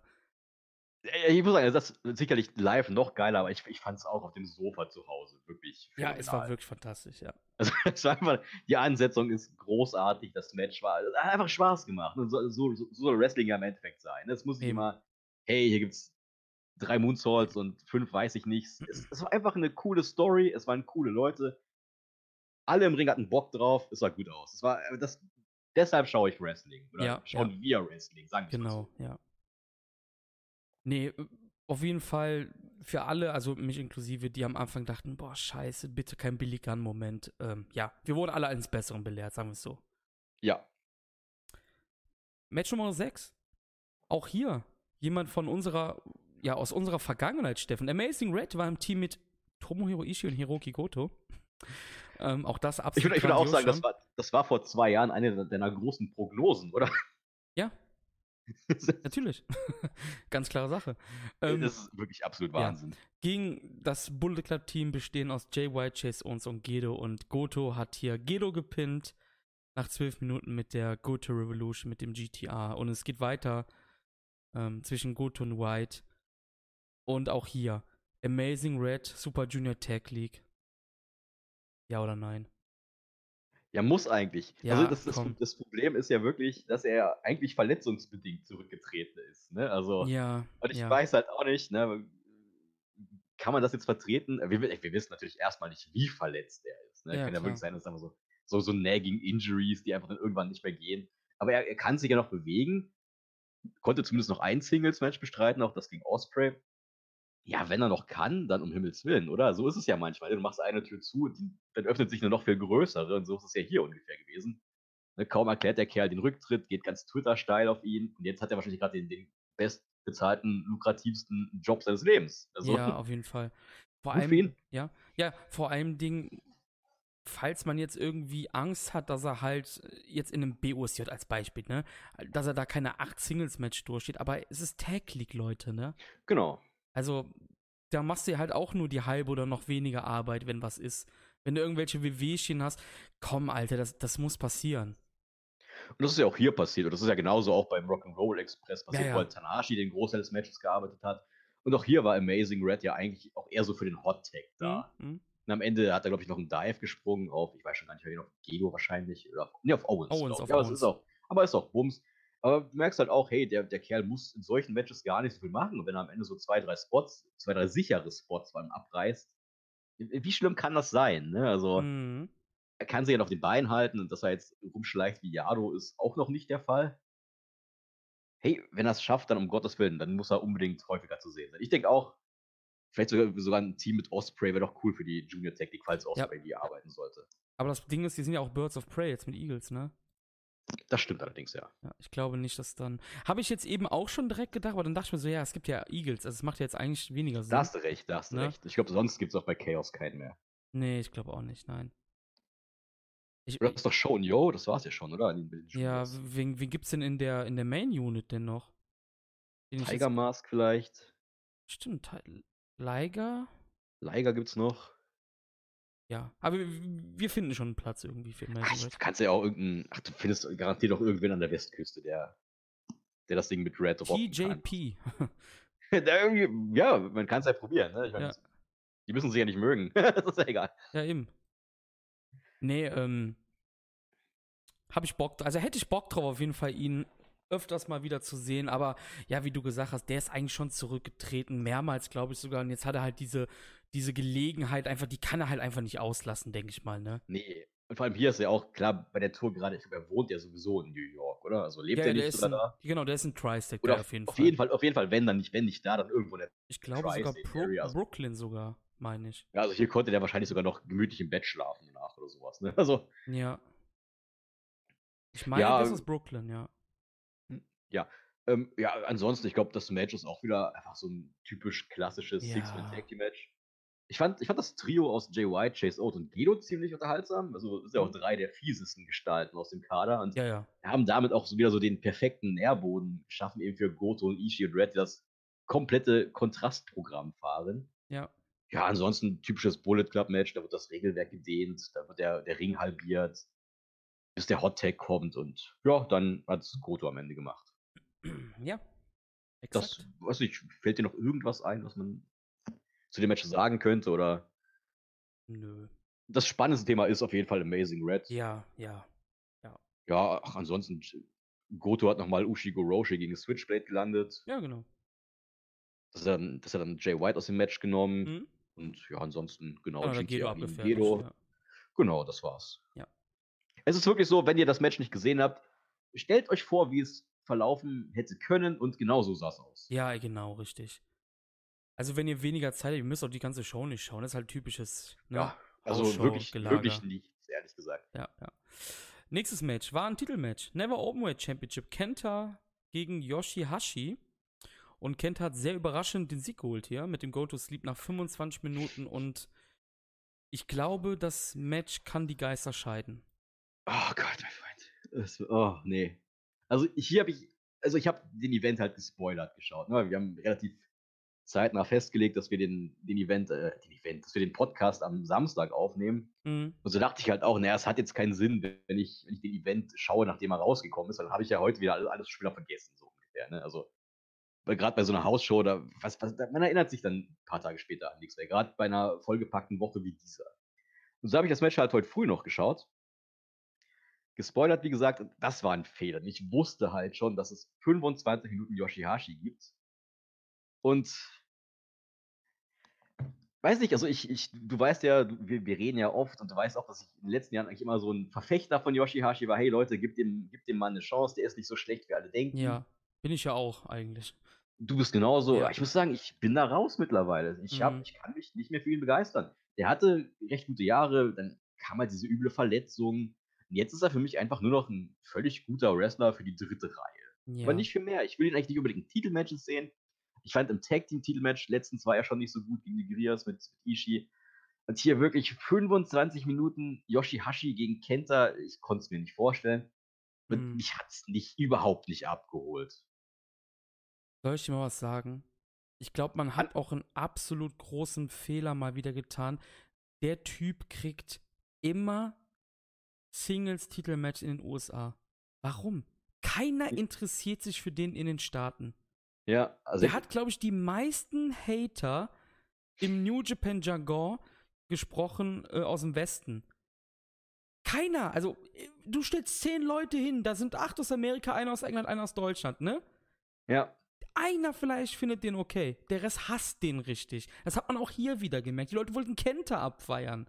Und, ähm, Steffen, glaub es mir, auch da bin ich jetzt wieder der Meinung wie bei den Ropongis. Ist das in der Korakin Hall? Geht das Match anders ab? Du siehst das mit Ja, anderen Augen, ne? ja, ja, doch. Weil da sind die Leute ein bisschen hin, also ein bisschen mehr hinter dem. Jetzt nicht so wie in Amerika, da war- das war ja absolut gar nichts. Da waren, du hast richtig gehört bei den Chants, da waren zehn Leute, die Yoshihashi gerufen haben. Das ja, es gab wahrscheinlich so einen Höflichkeitsapplaus, gab es ein bisschen, Ja. aber das waren Leute wie du und ich, die beim Wrestling Faces abfeiern, beim Live Wrestling. Das waren Leute Ja. wie du und ich. Das waren so diese Leute, die gesagt haben, ey, wir können jetzt nicht Kenta abfeiern, das geht nicht und so, ne? ja. Rev Bump, Rev Bump, Rev Bump. Ich kann es kacken mittlerweile. Also Ähm, dieser Overkill an Bullshit, der hat mich völlig rausgenommen. Ja. Count-Out-Spot, noch ein Count-Out-Spot, Ja. kein Tempo, Rev-Bump, Guerillas. Ja, es gab dann noch diesen lustigen Tiger Hattori-Moment, der den Müll rausbringt. Ey, aber das war auch einfach völlig. Das war einfach nicht notwendig. Ja. Ich muss auch sagen, Kenta, wir, haben, wir hatten es ja auch beim letzten Podcast schon, der ist jetzt halt dieser Wrestler. Ja, genau. Der ist jetzt halt der, ich sag mal in Anführungszeichen, langweilige US-Heel. Genau. Ne, Kenta ist nicht langweilig, aber er arbeitet jetzt halt diesen Stil, dass er das Match einfach endlos in die Länge zieht, dass er da auch relativ wenig macht. Viele, viele Submission Holds, viel, keine Ahnung, Rumgepose. Wir hatten es gerade mit diesen ganzen Bullshit-Spots, die da absolut nicht fehlen dürfen. Und es war ja auch klar, dass die, die Story so sein soll, hey, Yoshihashi ist ein tougher Typ, der hält das hier durch. Aber wir hatten es halt gerade, du hast ja auch gesagt, es ist halt immer noch Yoshihashi. Und je länger das Match ging, desto mehr Zauber ging verloren, aber in einem Affentempo, wie ich fand. Es interessiert halt keine Sau im ja. Westen. Der ist halt ja. komplett uninteressant für westliche Leute. Habe ich das Gefühl. Ja. Den interessiert, keiner interessiert sich für den in Amerika. Und die bucken den schon wieder in den Singles-Match. Der hatte vor zwei Jahren doch schon ein Match gegen Kenny. Oh Gott, ja. Das hat ja, oh Gott. Das, das hat auch keinen interessiert. Ja, nicht mal Kenny hat es interessiert. Oh Gott. Oh, weißt du, was ich meine? Stimmt, stimmt. Ja, Wieso ja. buchst du das nicht in Japan? Ja. Das würde mehr Leute interessieren. Es interessiert keine Drecksau. Nicht mal in New York. Steffen, wo soll das laufen, wenn das nicht in New ja. York läuft? Ja, ja. Das läuft nirgendwo sonst in den Staaten oder im Westen. Und vor allem dann mach doch halt einen 10-minütigen Sprint draus. Ja, oder, ja genau, einfach 10, 12, 13 an, Minuten. Wo es von Beginn an losgeht, keine Pause, einfach Nonstop-Action. Das kann Yoshi ja auch. Ist ja, halt eben. nicht so spannend wie bei anderen, aber er kann's. So genau, ja, ja. Auch der ist ja ein gut ausgebildeter Wrestler, er hat halt nur kein Charisma. Ne? Genau.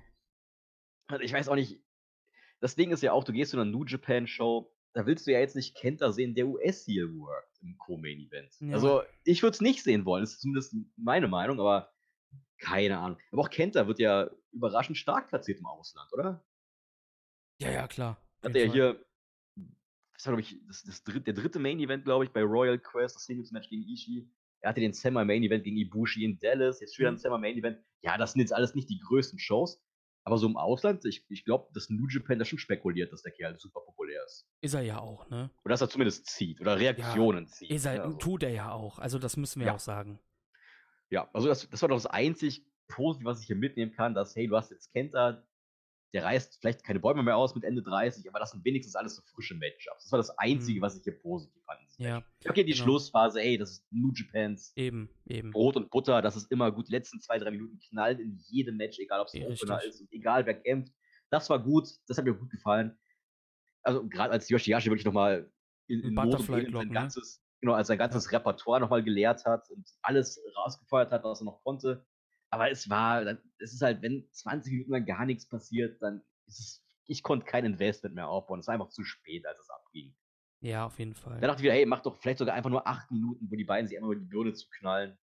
Das wäre, glaube ich, ein gutes Match geworden. Aber ja, 25 ja. Minuten Yoshihashi gegen Kenta, der US-Heal macht. Also, ne, fuck off, ne, kein Bock drauf. Ich, ich glaube, wir hatten das ja auch im letzten Podcast, wo wir gesagt haben, Kenta ist halt auch mittlerweile 40 Jahre alt und nicht mehr der Young Punk von Noah aus 2001, ne?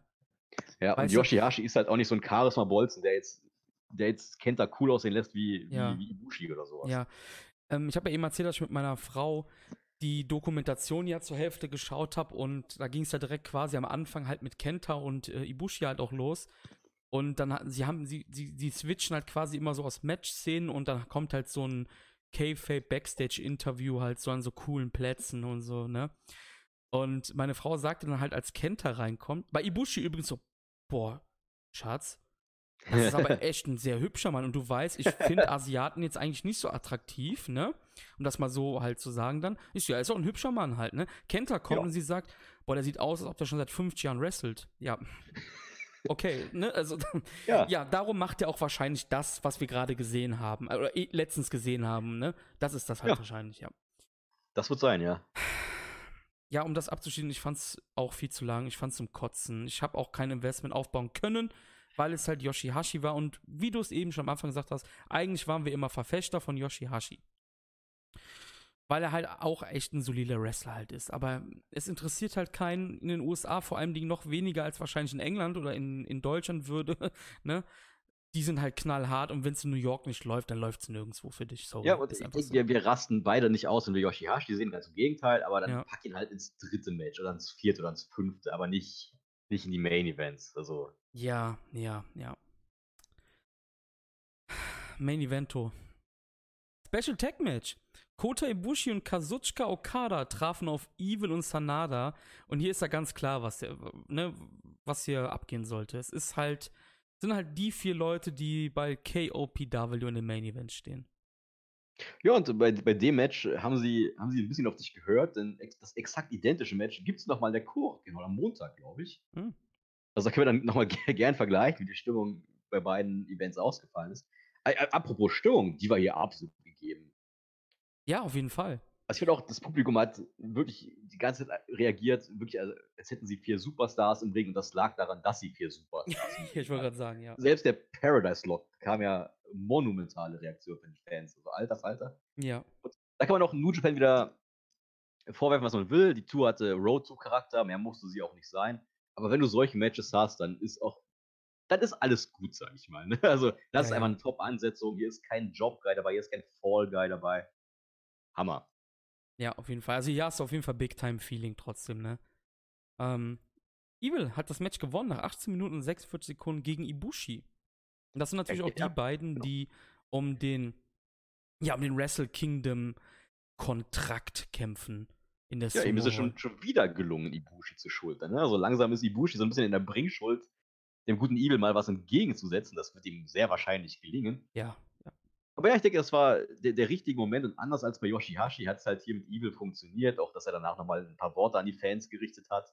Er wurde halt gut empfangen. Ne, das ist ja auch, ja. Kann, sowas kannst du ja auch im Ausland mal testen. Hey, dann lässt du halt mal nicht Okada die Abschiedsrede halten, sondern genau. steck einfach mal Evil in den Ring. Und hier hat es geklappt, hier hat es funktioniert.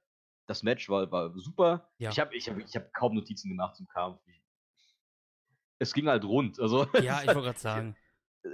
Kämpfe dieser Art gibt es ja ähnlich wie bei New Japan auch massig. Es war einfach ein dynamisches, schnelles ja. Duell. Jeder hat seine Trademarks abgefeuert. Es ging lang genug, dass du investieren konntest.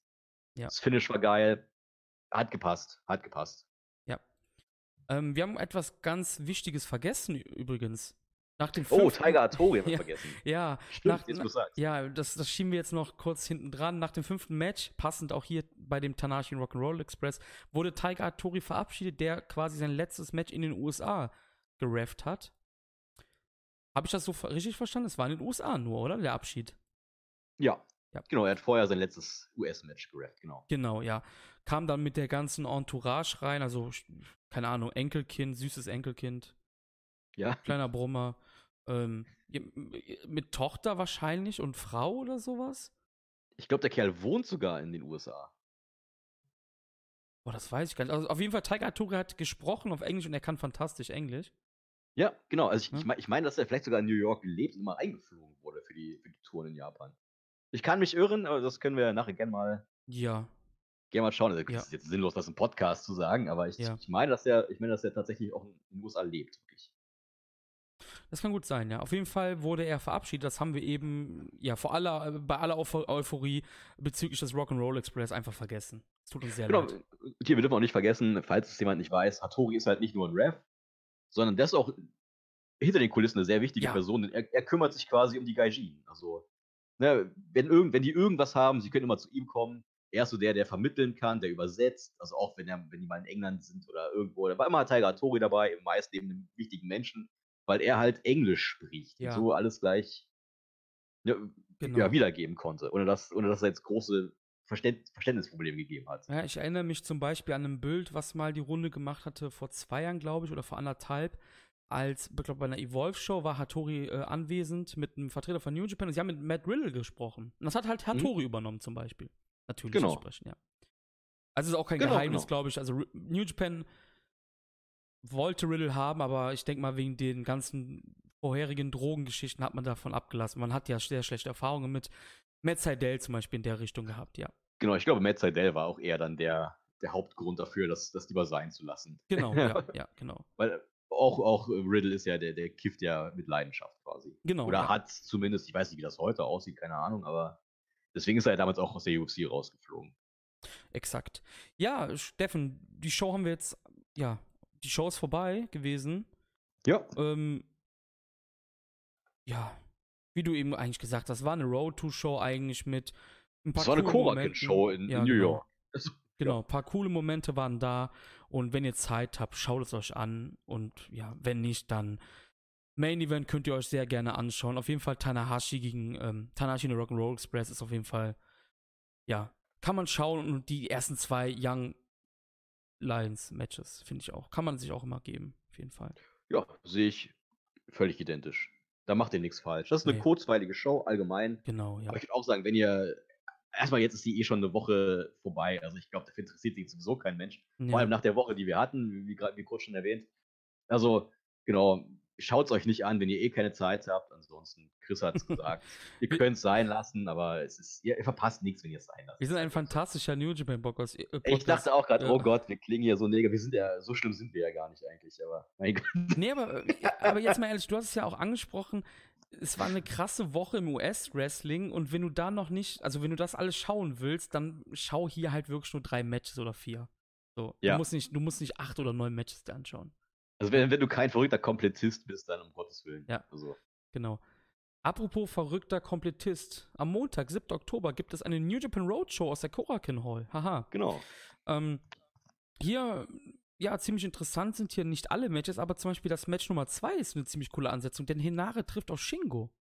Mm. Finde ich ziemlich interessant. Wir hatten, glaube ich, im letzten Podcast auch, oder davor sogar noch, über Hinare gesprochen, dass der halt mit gefühlten 25 oder so oder 26 immer noch, äh, oder beziehungsweise bei den Dads wrestelt eigentlich nur.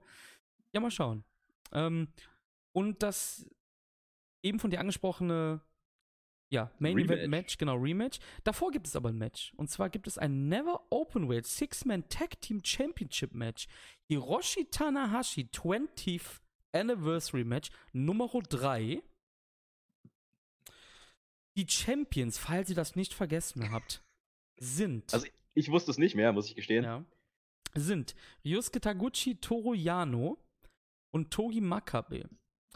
Die treffen auf Hiroshi Tanahashi, Tomoaki Honma und Yoshihashi. Kann Yoshihashi seinen ersten Titel bei New Japan holen? Noch eine Sache, die ich einwerfen möchte. Es Rate ist, mal. Es ist so wahnsinnig. Rate mal, wie lange Taguchi, Makabe und Yano schon Champions sind. Eine Weile wahrscheinlich schon, oder? Rate mal, sag mal irgendeine Tagesanzahl. Grob. Weil du schon fragst, sage ich jetzt 200.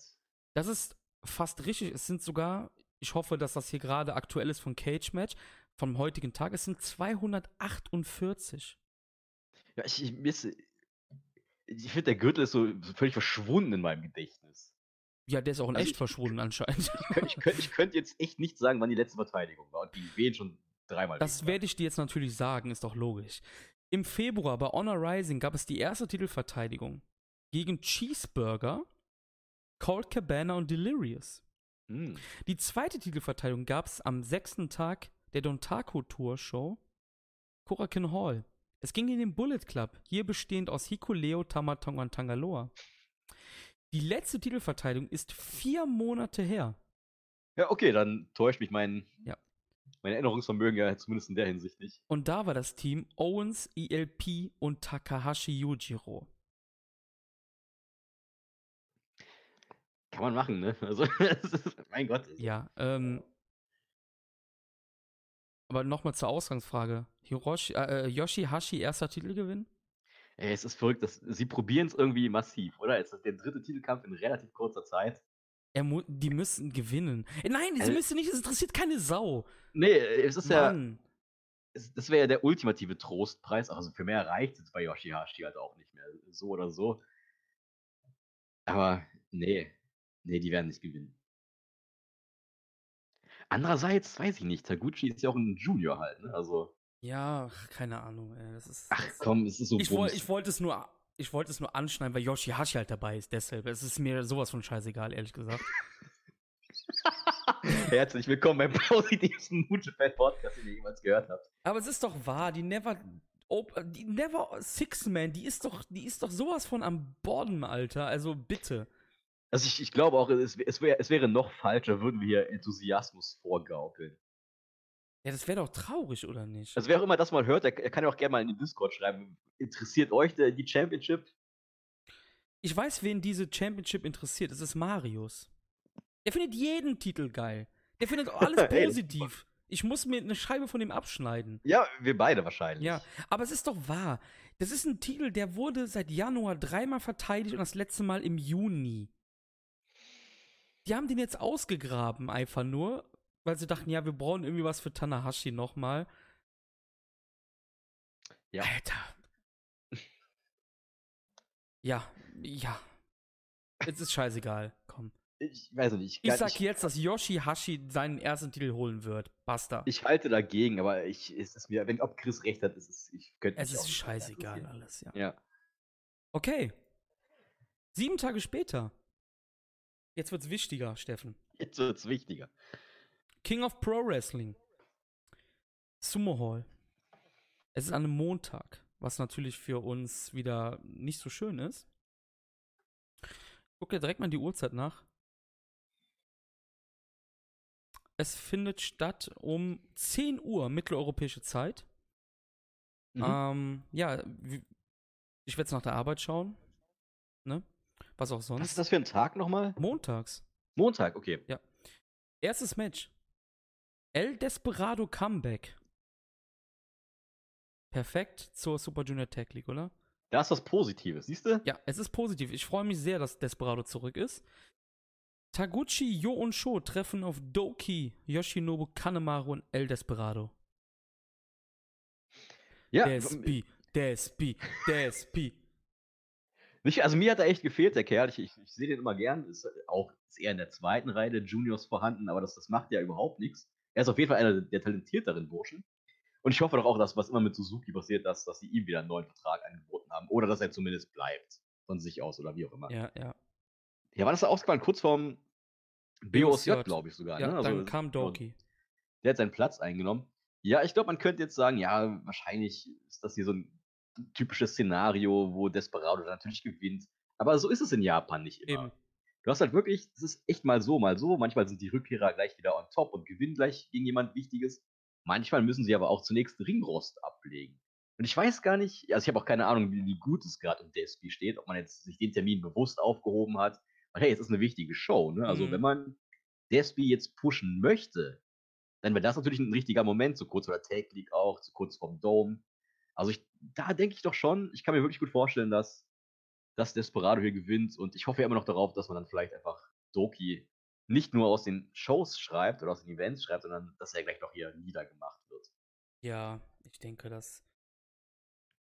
Ja, gut, wir wissen jetzt nicht, wie, wie, wie wasserdicht dieses Suzuki-Ding halt auch ist, ne? Du hast es ja gerade Das wissen wir auch noch angesprochen, nicht ne? genau, ja. Also, aber ja, gut, ähm, die Super Und nur weil es um Suzuki geht, heißt das ja nicht, dass es ja, ja, dann auch eins zu eins auf andere übertragen ist. Das heißt ja Ja. nicht, dass Taichi jetzt auch wieder zu, zu Noah geht oder sowas. Ja, ne? pass auf. Das Ding ist, zwei Tage später am Mittwoch startet halt die Power Struggle Tour, die auch aka Super Junior Tag League ist, ne?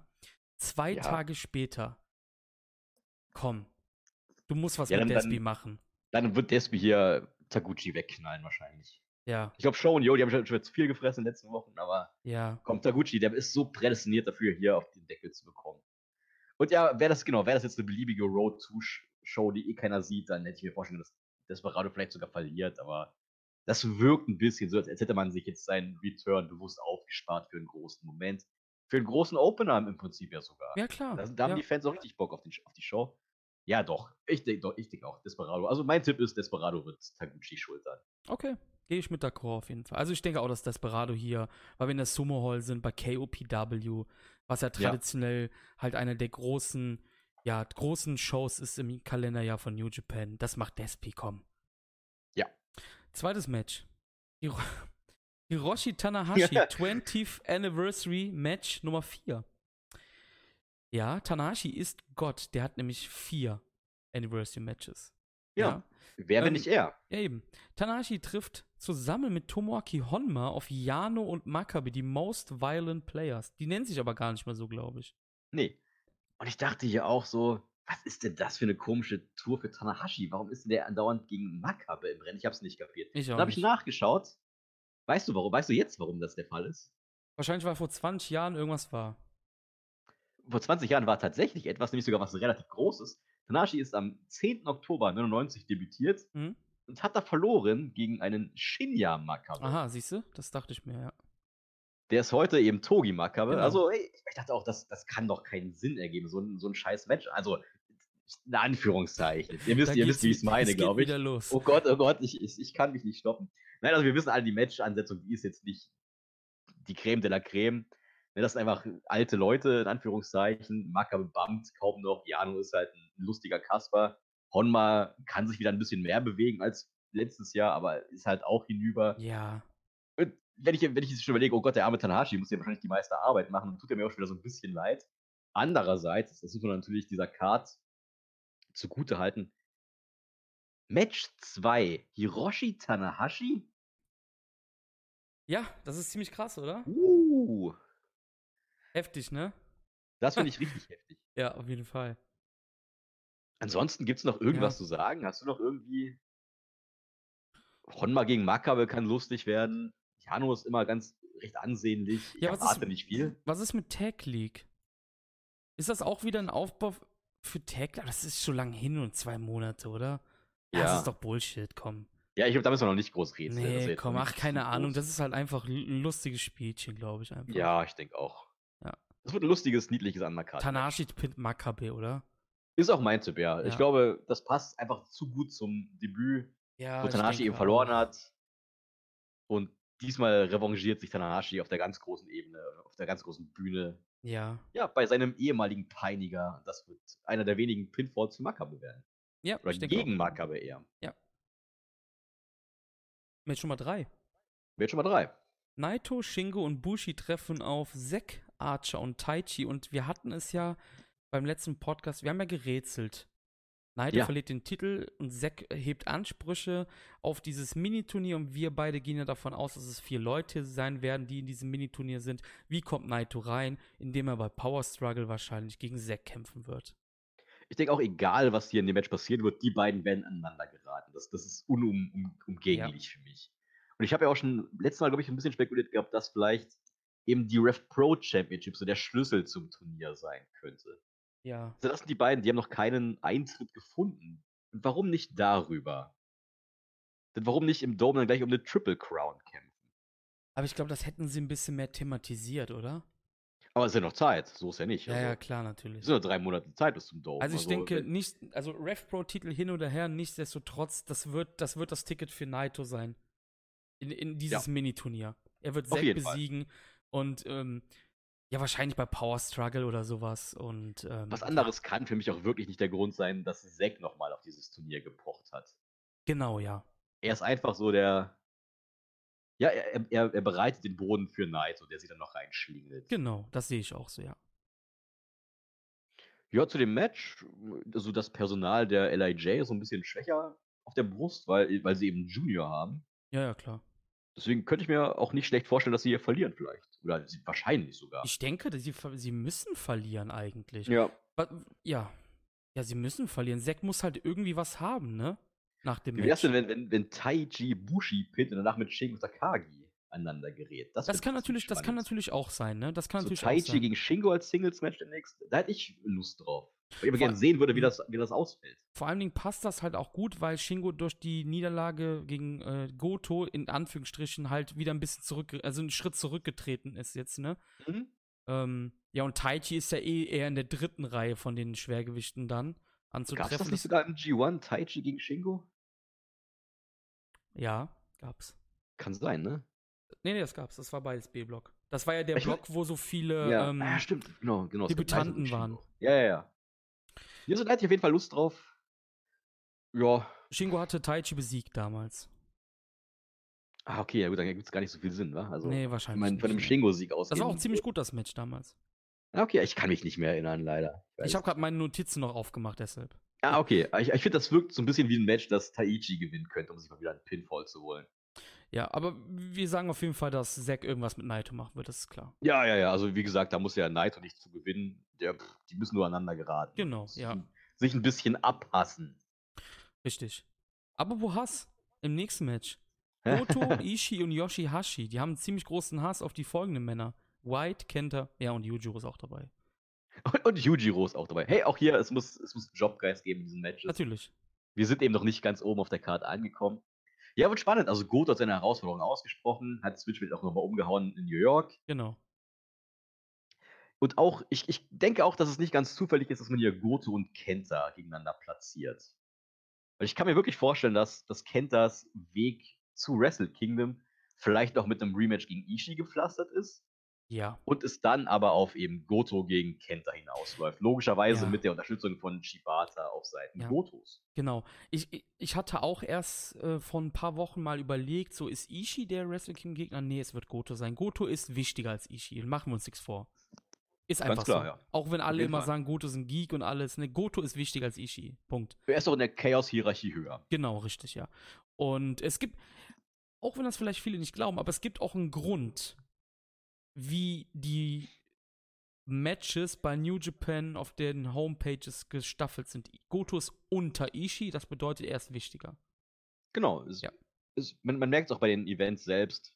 Je nachdem, wer als erstes aufgerufen wird, der ist der unwichtigste. Genau. Und der als letztes aufgerufen wird, der ist in diesem Match der Teamchef. Genau. Das ist eben meist, was weiß ich, Naito oder Okada oder es ist zum Beispiel auch mal der Herausforderer oder sollte Goto statt Okada Champion sein von irgendwas, ist dann Goto mal der Teamcap. Exakt. Aber so erkennt ihr immer ganz gut, wer in der Hierarchie oben, wer unten ist. Und Goto ist immer über Ishii. Genau, richtig. Und ja. Ist auch noch nie anders gewesen. Also. ja, genau, ja. Ähm, ja. Ich glaube, wir haben ja auch alles gesagt, ne? ja. Also Doch. brauchen wir nicht, ja. Wichtiger wird's, ja, im nächsten Match. Da haben wir die interessante Personalie, die wir am Anfang des Podcasts besprochen haben. Special Single Match, Liger gegen Suzuki. Ist das Suzukis letztes Match? Ja, ich habe ich hab auch die Ansetzung überhaupt nicht verstanden. Ich glaube, dir ging es auch so. Ja. Es wirkte einfach, ich glaube, die Fehde gibt es doch auch schon seit Februar, März oder sowas. Die zieht sich ja schon wie Kaugummi. Ich glaube, wir dachten alle schon, dass das bei Dominion passiert. Ja, ja, ja, ne? ja. Also, jetzt sind wir hier bei King of Pro Wrestling, was ein halbes Jahr später. Richtig. Ja, ich denke auch, dass. äh, Jetzt, jetzt ist ja langsam doch die Frage, was soll denn eigentlich noch kommen? Weil sonst wäre ja so, Kishin Liger kommt jetzt, das wäre ja dann eher vielleicht sowas gewesen für die Cora Kens vorm Dome oder sowas. Ja, ja, genau. Ne, dass, das, dass er erst dann explodiert. Aber jetzt ist das schon passiert. Eben. Jetzt ist ja wirklich die Frage, haben wir jetzt den Klimax der Fehde schon erreicht? Ja, wahrscheinlich schon, oder? Ja, klar. Also, ich wüsste halt nicht, warum du Kishin dann schon bringen solltest. Ja. Dann, genau wie du gesagt hast, du, dann bringst du den halt, keine Ahnung, Tag League äh, Finalspiel oder sowas, weißt du? Also am letzten Ja. Tag von der Tag League oder sowas. Also kurz vorm Dom quasi. Oder bei Power Strike, was weiß ich, aber nicht bei, wo war es, bei Dominion sogar? Nee, nicht Dominion. Ähm, ähm, oh, oh Gott, äh, ja, ja, ich, weiß, ich komme äh, auch ja, ja, ja, ja, Destruction war es, genau. Destruction, genau. Ja. Ähm, ja, sorry, also das, das Ja. mit, den, mit den aufkommenden Gerüchten von dieser Nacht heute Morgen ist das halt irgendwie, das hört sich an wie. Ja, das hört sich irgendwie. Jetzt ist die Frage: Genau, Kommt ja. Liger als Liger oder kommt Liger als Kishin? Und, und würde, das mit Ding, Kishin, würde man mit Kishin nicht werben? Oder ich weiß es nicht. weiß ich nicht. Das Ding Da soll ist, man so einfach denken? Ich habe keine Ahnung. ich habe keine Ahnung. Das Ding ist halt, wir gehen jetzt mal kurz davon aus, das ist Suzukis letztes Match. Da muss er irgendwie in Anführungsstrichen umgebracht werden. Das Ja, macht, stimmt. wenn nur Kishin, oder? Ja. Und der wird das Match nicht verlieren, wahrscheinlich. Also nicht gegen den normalen Liger. Ich glaube, wenn Suzuki dieses Match gewinnt, dann wird Suzuki auch noch da bleiben. Weil das macht für mich dann keinen Sinn, Liger verlieren zu lassen. Wenn Suzuki Ja, gehen aber sollte. das Ding ist halt auch Liger, der, der, der besteht ja sowieso auf keine Siege. Dem ist ja alles egal. ich weiß, aber keine Ahnung. Ja, ich, so ich weiß das- auch, was du meinst. Ne? Ich, Fährst halt einen Dome irgendwie so. also zwei Tage im Sommer kann Liger auch nochmal irgendwas gewinnen. Also so ist es ja auch nicht, weil, ah, ich weiß, es Der ist Liger schwierig. hat, Liger hat ja sein, sein, auf jeden Fall sein Abschiedsmatch halt, ne? Also wenn Kishin Liger hier auftaucht, dann wird er Suzuki besiegen in wenigen Minuten wahrscheinlich. Ja. Aber wenn das jetzt ein Regular Match ist, dann sehe ich nicht, wie Liger gewinnen soll. Also klar, der kann mit dem, der, ihr wisst, was ich meine, er kann mit dem Roll-Up gewinnen. Es gibt tonnenweise Sachen, die jetzt nicht ganz fein sein müssen, aber Ja. weiß ich nicht, ich kann mir nicht vorstellen, dass Liger, e- egal ob Suzuki hat oder nicht, dass er einfach jetzt so ein normales Match verlieren, äh, gewinnen würde gegen, gegen Suzuki. Ja, ja, ja. Keine Ahnung. Also es wird echt spannend, das ist eins der spannenderen Match. Ab hier wird es spannend, glaube ich, langsam. Auf jeden Fall, ja. Nummer 6. IWGP Junior Achso, die, Heavyweight. die Tipps haben wir noch nicht richtig. Ach Also ich so. sag, Suzuki gewinnt. Außer, wie gesagt, ich halte mir vor, wenn Kishin erscheint, dann. Okay, ja, dasselbe würde ich halt auch sagen. Ja. Okay. Junior Heavyweight Title Match. Will Osprey verteidigt gegen den Super J Cup Gewinner El Phantasmo. Und wir hatten es ja im letzten Podcast. Phantasmo hat es ja so ein bisschen auf seine Seite gezogen mittlerweile. Ja, ich habe echt Bock auf das Match. Ich habe auch Bock auf das Match und ich sage jetzt schon mal, um vielleicht hier ein bisschen was reinzubringen, ich sage, dass El Phantasmo gewinnen wird. Das war auch mein erster Tipp. Ich habe mich seitdem ein bisschen umentschieden. Ah, okay. Weil ich muss auch sagen, also erstmal, Osprey ist Teflon. Das wissen wir Ja, ja, klar. Der, der kann Niederlagen fressen. Das, das interessiert ihn selbst nicht. Er ist Ja. sehr selbstlos, was sowas angeht. Und du kannst ihn immer eigentlich immer, weil er einfach so ein spektakulärer, dufter Wrestler ist, kannst du ihn immer pushen, egal was ist. Du kannst immer wieder ein paar Pinfalls zuschustern, zack, ist er wieder eine Herausforderung für irgendwas. Es ist egal. Der kann große Matches verlieren, das schadet ihm nicht. Bei mir ist es halt dann doch so ein bisschen. Osprey hat halt schon zweimal in diesem Jahr gegen Phantasmo verloren. Stimmt. Ja, Da stimmt wirkt auch das für wieder. mich so ein bisschen, hey, das ist jetzt vielleicht wieder die Bühne, bei der sich Osprey mal revanchiert. Ja, eigentlich schon, ja. So ein bisschen wie das damals mit Marty war, als, als Marty ständig Osprey besiegt hat, so überall auf dem, in Japan, in den USA, in, in Europa. Aber irgendwann war der Tag gekommen, an dem Osprey ihn halt besiegt hat. Genau. Und ich habe so ein bisschen jetzt so mittlerweile, nachdem ich anfangs auch dachte, wie du, hey, es fühlt sich an, als wäre das das Jahr von El Phantasmo und warum nicht? Ich mag ihn jetzt auch langsam. Aber ich muss sagen, nee, ich glaube, ich glaube, Will hat sich zweimal hingelegt ich glaube, jetzt ist die Zeit gekommen, jetzt muss Phantasmo mal einen Denkzettel bekommen. Der hat doch eh schon so viele Championships, der braucht jetzt die, den Junior-Title von New Japan nicht auch noch dazu. Nee, vor allen Dingen, mir ist jetzt gerade noch was anderes eingefallen. Auch, Oh ja, darauf, ich denke, das könnte das gleiche sein. ja, Was, was ist mit Hiromo? exakt, das habe ich auch notiert. Ja, eben. ich meine, wir, Marius und ich haben ja monatelang seine Rückkehr predicted. Einmal haben wir gesagt Dominion, einmal, es kam nie. Aber der wird im Dome zurückkommen. Der wird im Dome sein erstes Match wieder bestreiten. Wenn er fit genug ist, dann auf jeden ja, Fall. wenn er fit, genau, wir gehen davon aus, er ist fit genug, okay? Ja. Dann muss es gegen Osprey sein. Eben, das meinte ich dann auch. Das habe ich auch noch notiert. Außer wenn irgendwas mit Liger irgendwie ist, ne, irgendwie so. Außer wenn das mit Liger ist, Ne, genau. Das ist natürlich die Sache, weil dann könntest du halt da auch nochmal irgendwie Osprey Phantasmo, was weiß ich, machen. Ich meine, ich meine, du musst dir vorstellen, sie machen fünfmal im Jahr Sanada Okada.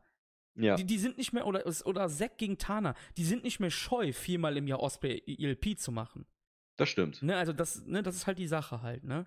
Aber ich finde ich find auch, das wäre einfach. Aber es ist so sexy, Der- ne, der- mit Hiromo, oder? Der, ja, das ist sehr sexy. Das ist Ja. der, der größtmögliche Impact, den du hier mitnehmen kannst. Osprey besiegt gerade El Phantasmo, die Lichter gehen aus, Hiromo taucht auf. ja. Okay, das ist wieder so, ey, das macht, wir, wir sind alle Hiromo-Fanboys im Herzen. Ich glaube, bei jeder großen Show denken wir daran. Aber ey, ich glaube, hier ist die Chance jetzt größer denn je. Ich habe noch eine Sache. Hau raus. Kommt Hiromo nach dem sechsten Match raus? Warum nicht? Ja, I don't know, ich weiß nicht, frag dich. Ich könnte es mir vorstellen. Okay, alles klar. Weiter? Weiter. Achso, achso, ja, also mein Tipp ist Osprey auf jeden Fall. Jetzt bist du ein bisschen un- unentschlossen wahrscheinlich, Ja, oder? ich bin unentschlossen, ja. Ich sag 60-Minute Time Limit Draw. Nein, keine Ahnung. Oh, Nein, oh nein. Gott. Ich weiß es nicht. Jetzt gerade als mir der Hiromo-Gedanke kam, jetzt bin ich halt wirklich unentschlossen. Aber ich meine, wir haben noch Power Struggle, ne? Wir haben noch Power Struggle. Ich sag trotzdem Osprey jetzt erstmal. Okay. Vorausgesetzt Hiromo kommt. Ja, okay, das ist ja, Ja. Bullshit jetzt eigentlich. Osprey. So, siebtes, siebtes Match. IWGP United States Heavyweight Championship Match. No DQ Match. John Moxley gegen Juice. Hier ist auch so ein bisschen das No-Interest-Match für mich. Also, Ja. ich, weiß, ich weiß auch nicht. Also, es liegt jetzt schon so ein bisschen daran, ich, ich, ich sehe Juice immer gerne. Ich bin jetzt nicht so der größte Juice-Fan. Also, es ist jetzt nicht so, dass ich auf die Card sehe und denke, ah, super, ein Juice-Singles-Match. Ich mag den wirklich gern, so ist es nicht. Also, ah, ich weiß auch nicht. Also, ich mochte auch die beiden Matches, die die beiden jetzt hatten, sehr gern. Hm? Aber ich weiß auch nicht, hier kommt bei mir nicht so richtig Ein bisschen die verpufft, Lust auf ne? das zu sehen. Das ist ein bisschen verpufft. Das Ja, haben Moxley eh schon schon lange nicht mehr gesehen bei New Japan. Er hatte sich ja auch noch verletzt. Also wer weiß, wie er jetzt zurückkommt, ob er schon wieder kann oder ob er doch noch ein bisschen beeinträchtigt ist. Ich weiß es nicht. Ich finde auch hier eigentlich, also erstmal so zum Match, du, bist du jetzt super interessiert daran oder? Bevor wir jetzt zu irgendwelchen Prognosen gehen. Nee. Also ich bin, ich bin ja eh nicht so der größte Moxley-Fan. Juice finde ich Hm. ganz cool, aber ich bin jetzt auch, wie du gesagt, ich bin jetzt, ich, ich werde jetzt nicht, ich werde jetzt nicht feucht im Höschen, ne? Also, um das mal, um das mal so zu sagen. Ähm, ist ein bisschen verpufft alles. Im G1 war das noch alles ziemlich heiß. Wir haben jetzt, es steht Genau. 1-1 zwischen den beiden. Ja. Ich, ich bin ehrlich, im, ich, ich kann mir halt einfach nicht vorstellen, dass Moxley im Dome nicht Champion ist. Genau, das, das denke ich auch. Ja. Er scheint einfach für den Titel der größere Champion zu sein. Genau. Und, Auch und, hier Juice ist auch so ein Teflon-Wrestler. Ja. Vor, vor, egal. vor allem Ding, ich weiß nicht, ob sie, ob sie das so sehen, aber ich würde es bucken, halt um All Elite halt irgendwie eins in die, in die Eier zu treten. Weißt du, wie ich das meine? Ja, oder vielleicht nicht mal in die Eier zu treten, aber das ist ja, also vor allem ich sogar Moxley hat ja den Vertrag eben auch mit New Japan und nicht ja, ja. Ich meine, also, ich glaube, die können sowieso relativ frei agieren, aber ich. Ja, doch, auf jeden Fall, aber ich meine, jetzt AEW ist ja gut angelaufen, der und Ring of Honor ist ziemlich kacke gerade, also da kann ich mir auch vorstellen, dass man vielleicht auch schon so ein bisschen drüber nachdenkt, ob man ja. dann nicht vielleicht doch mal kooperiert lang. Also langfristig wird das ohnehin geschehen. Da machen wir ja. uns auch nichts vor. Es kann auch ein paar Jahre dauern vielleicht, aber mhm. wenn AEW erfolgreich bleibt und du halt dann Zugriff auf Leute wie Moxley hast, Jericho oder Kenny Omega, ich glaube, dann wird man das auch wahrnehmen irgendwann. Du musst ja, halt die Hallen füllen. Du musst die Hallen halt füllen. Ja. Das machst du nicht mit, das machst du nicht mit Jay Lethal, das machst du mit Kenny Omega. Ja. Jetzt, jetzt kommt so ein kleines Abschlussding dazu, weil ich denke, man hat man hat's rausgewählt, wir sind beide für Mox in diesem Match. Ja. Gegen wen trifft Mox im äh, Dome? Gegen wen trifft er an? Gegen wen das habe ich mir auch als Frage notiert, weil ich ja. habe auch keine Ahnung. Ich, ich was nicht. ich halt wirklich lustig finde, das wird nicht passieren. Wer hat wirklich, wenn Moxley und Kenny ihre Fehde nach Japan verlagern? Ja, wenn das passiert, dann wissen wir, dass die beiden auf jeden Fall die Hände geschüttelt haben. Also die, ähm, die Verantwortlichen ja. der Promotions, ne? Das, das wäre jetzt so mein Wunschmatch. Ja. Aber jetzt, jetzt, ja, jetzt, jetzt, jetzt spinne ich. Ja, jetzt, jetzt spinne ich mal weiter. Wir gehen davon aus, dass passiert, okay? Hm? Weißt du, was Gründe für, dafür sein könnten? Man hat sich langsam in den USA emanzipiert von Ring of Honor. Man veranstaltet, ja. man veranstaltet in deren Märkten. Genau. Man schickt, man sagt explizit, Narita geht ins LA Dojo. Früher war es immer Narita, äh, also Young Lion X geht zu Ring of Honor und Co. Ja. Das hat man auch wieder nicht gemacht. Ist das ein kleines Zeichen? Jetzt nicht für Kenny gegen Mox, du weißt, worauf ich hinaus will. Ja, aber schon, dass man Ring of Honor vielleicht nicht mehr als ganz so diesen wichtigen Partner sieht, den man ja. mal brauchte. Weil du brauchst heute Ring of Honor nicht mehr. Ja, genau, richtig, ja. Du bist, du bist also, der größere Name in den USA. Ja, ich meine, New Japan ist loyal mit seinen, zu seinen Partnern, ja. aber es ist ja auch klar, das, das ist immer noch eine Geschäftsbeziehung. Das sind jetzt nicht Zwillingsbrüder oder sowas. Ne? Also ja, ja. irgendwann kann man immer noch sagen, so, hey, danke für die Partnerschaft, aber jetzt reicht's halt auch. Oder wir haben jetzt bessere Partner. Genau. Und wenn du jetzt halt auch siehst, hey, AEW macht über eine Million Quote, dann wärst du doch blöd, wenn du nicht zumindest mal ansprichst. Hey, warum wollen wir nicht mal Okada da unterbringen und nicht bei Ring of Honor für 2000 Fans, äh, 200 Fans, sorry. Richtig. Dann läuft Okada halt auch auf National Television, ne? Ja. Ne, das ist halt und für AEW wäre das doch auch perfekt, mal jemanden wie Okada, ist, der ist eh ein guter Young Bucks-Kumpel auch. Ne? Also die sind ja.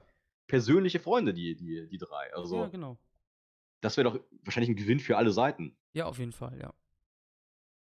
Weil AEW positioniert sich ja auch so ein bisschen in der New Japan, in die New Japan-Richtung. Mhm. Siege sind wichtig, Championships sind wichtig. Genau. Das, das ergibt doch Sinn. Der Fokus lag zumindest bei der ersten TV schon klar auf dem Geschehen im Ring. Es gab kaum Backstage, vielleicht sogar gar keinen, ich weiß es schon gar nicht mehr.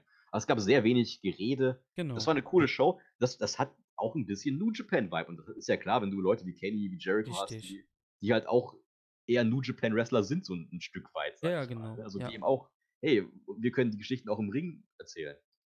Ja, stimme stimm ich dir vollkommen zu, ja. Also beide von Mox auf jeden Fall, ne? Ja, und ich glaube auch, dass, dass sich die Sachen mit Ring of Honor in den nächsten 12, 24 Monaten dann doch ja, langsam ich auch, ergeben ja. wird. Spätestens auf jeden Fall. Spätestens. Ja. Achtes Match, Summer Main Event, IWGP Heavyweight Championship Right to Challenge Contract Match. Mit übrigens neuen Koffer jetzt in den Ibushi-Farben, oh. habe ich gesehen. Oh. Ähm, war jetzt auf der New Japan Road. Also wir werden es am Montag live sehen. Also er hat es jetzt auf der Road Tour ja. auf jeden Fall. Der Rights Holder, Kota Ibushi, trifft auf seinen Challenger Evil und ich glaube, ja, wir wissen beide, was hier der Match-Ausgang ist. Jetzt schlägt eben leider der King of Pro Wrestling Fluch zu. Ja. Das ist immer einer der größten Events des Jahres. Ich finde, die, die Musik, das Theme ist geil. Die, die Videos davor sind immer der Hammer. Das Problem ist halt aber auch trotzdem das gleiche jedes Jahr. Der Kofferträger verteidigt seinen Koffer, der Titelträger verteidigt den Titel. Und wenn ich die beiden Match-Ansetzungen ansehe, ja klar, wäre es super geil, Evil gegen Sonada im Dome zusammen, das ganz große Gold. Aber sorry, LIJ-Fans, die Chance ist 0,0. Ja. Beide werden verlieren.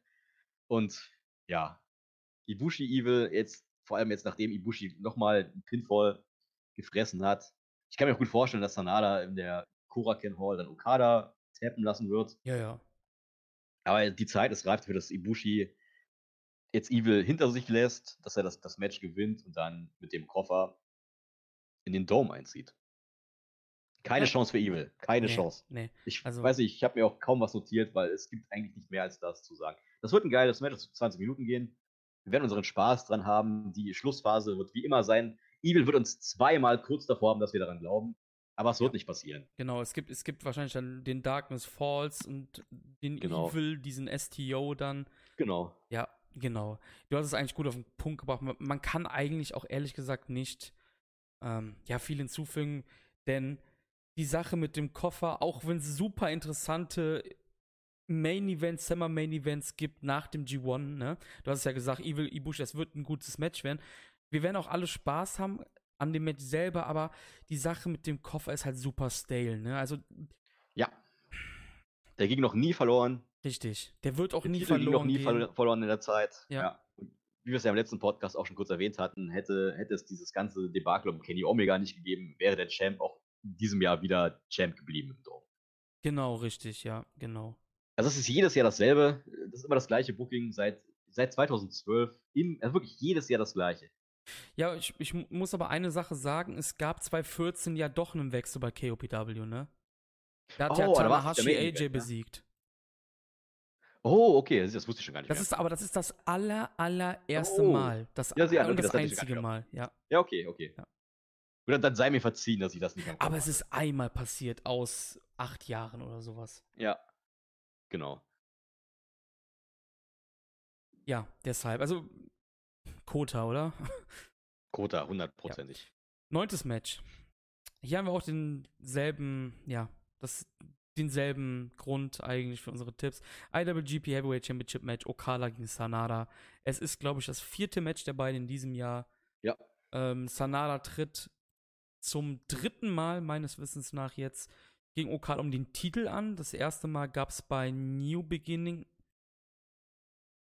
2017.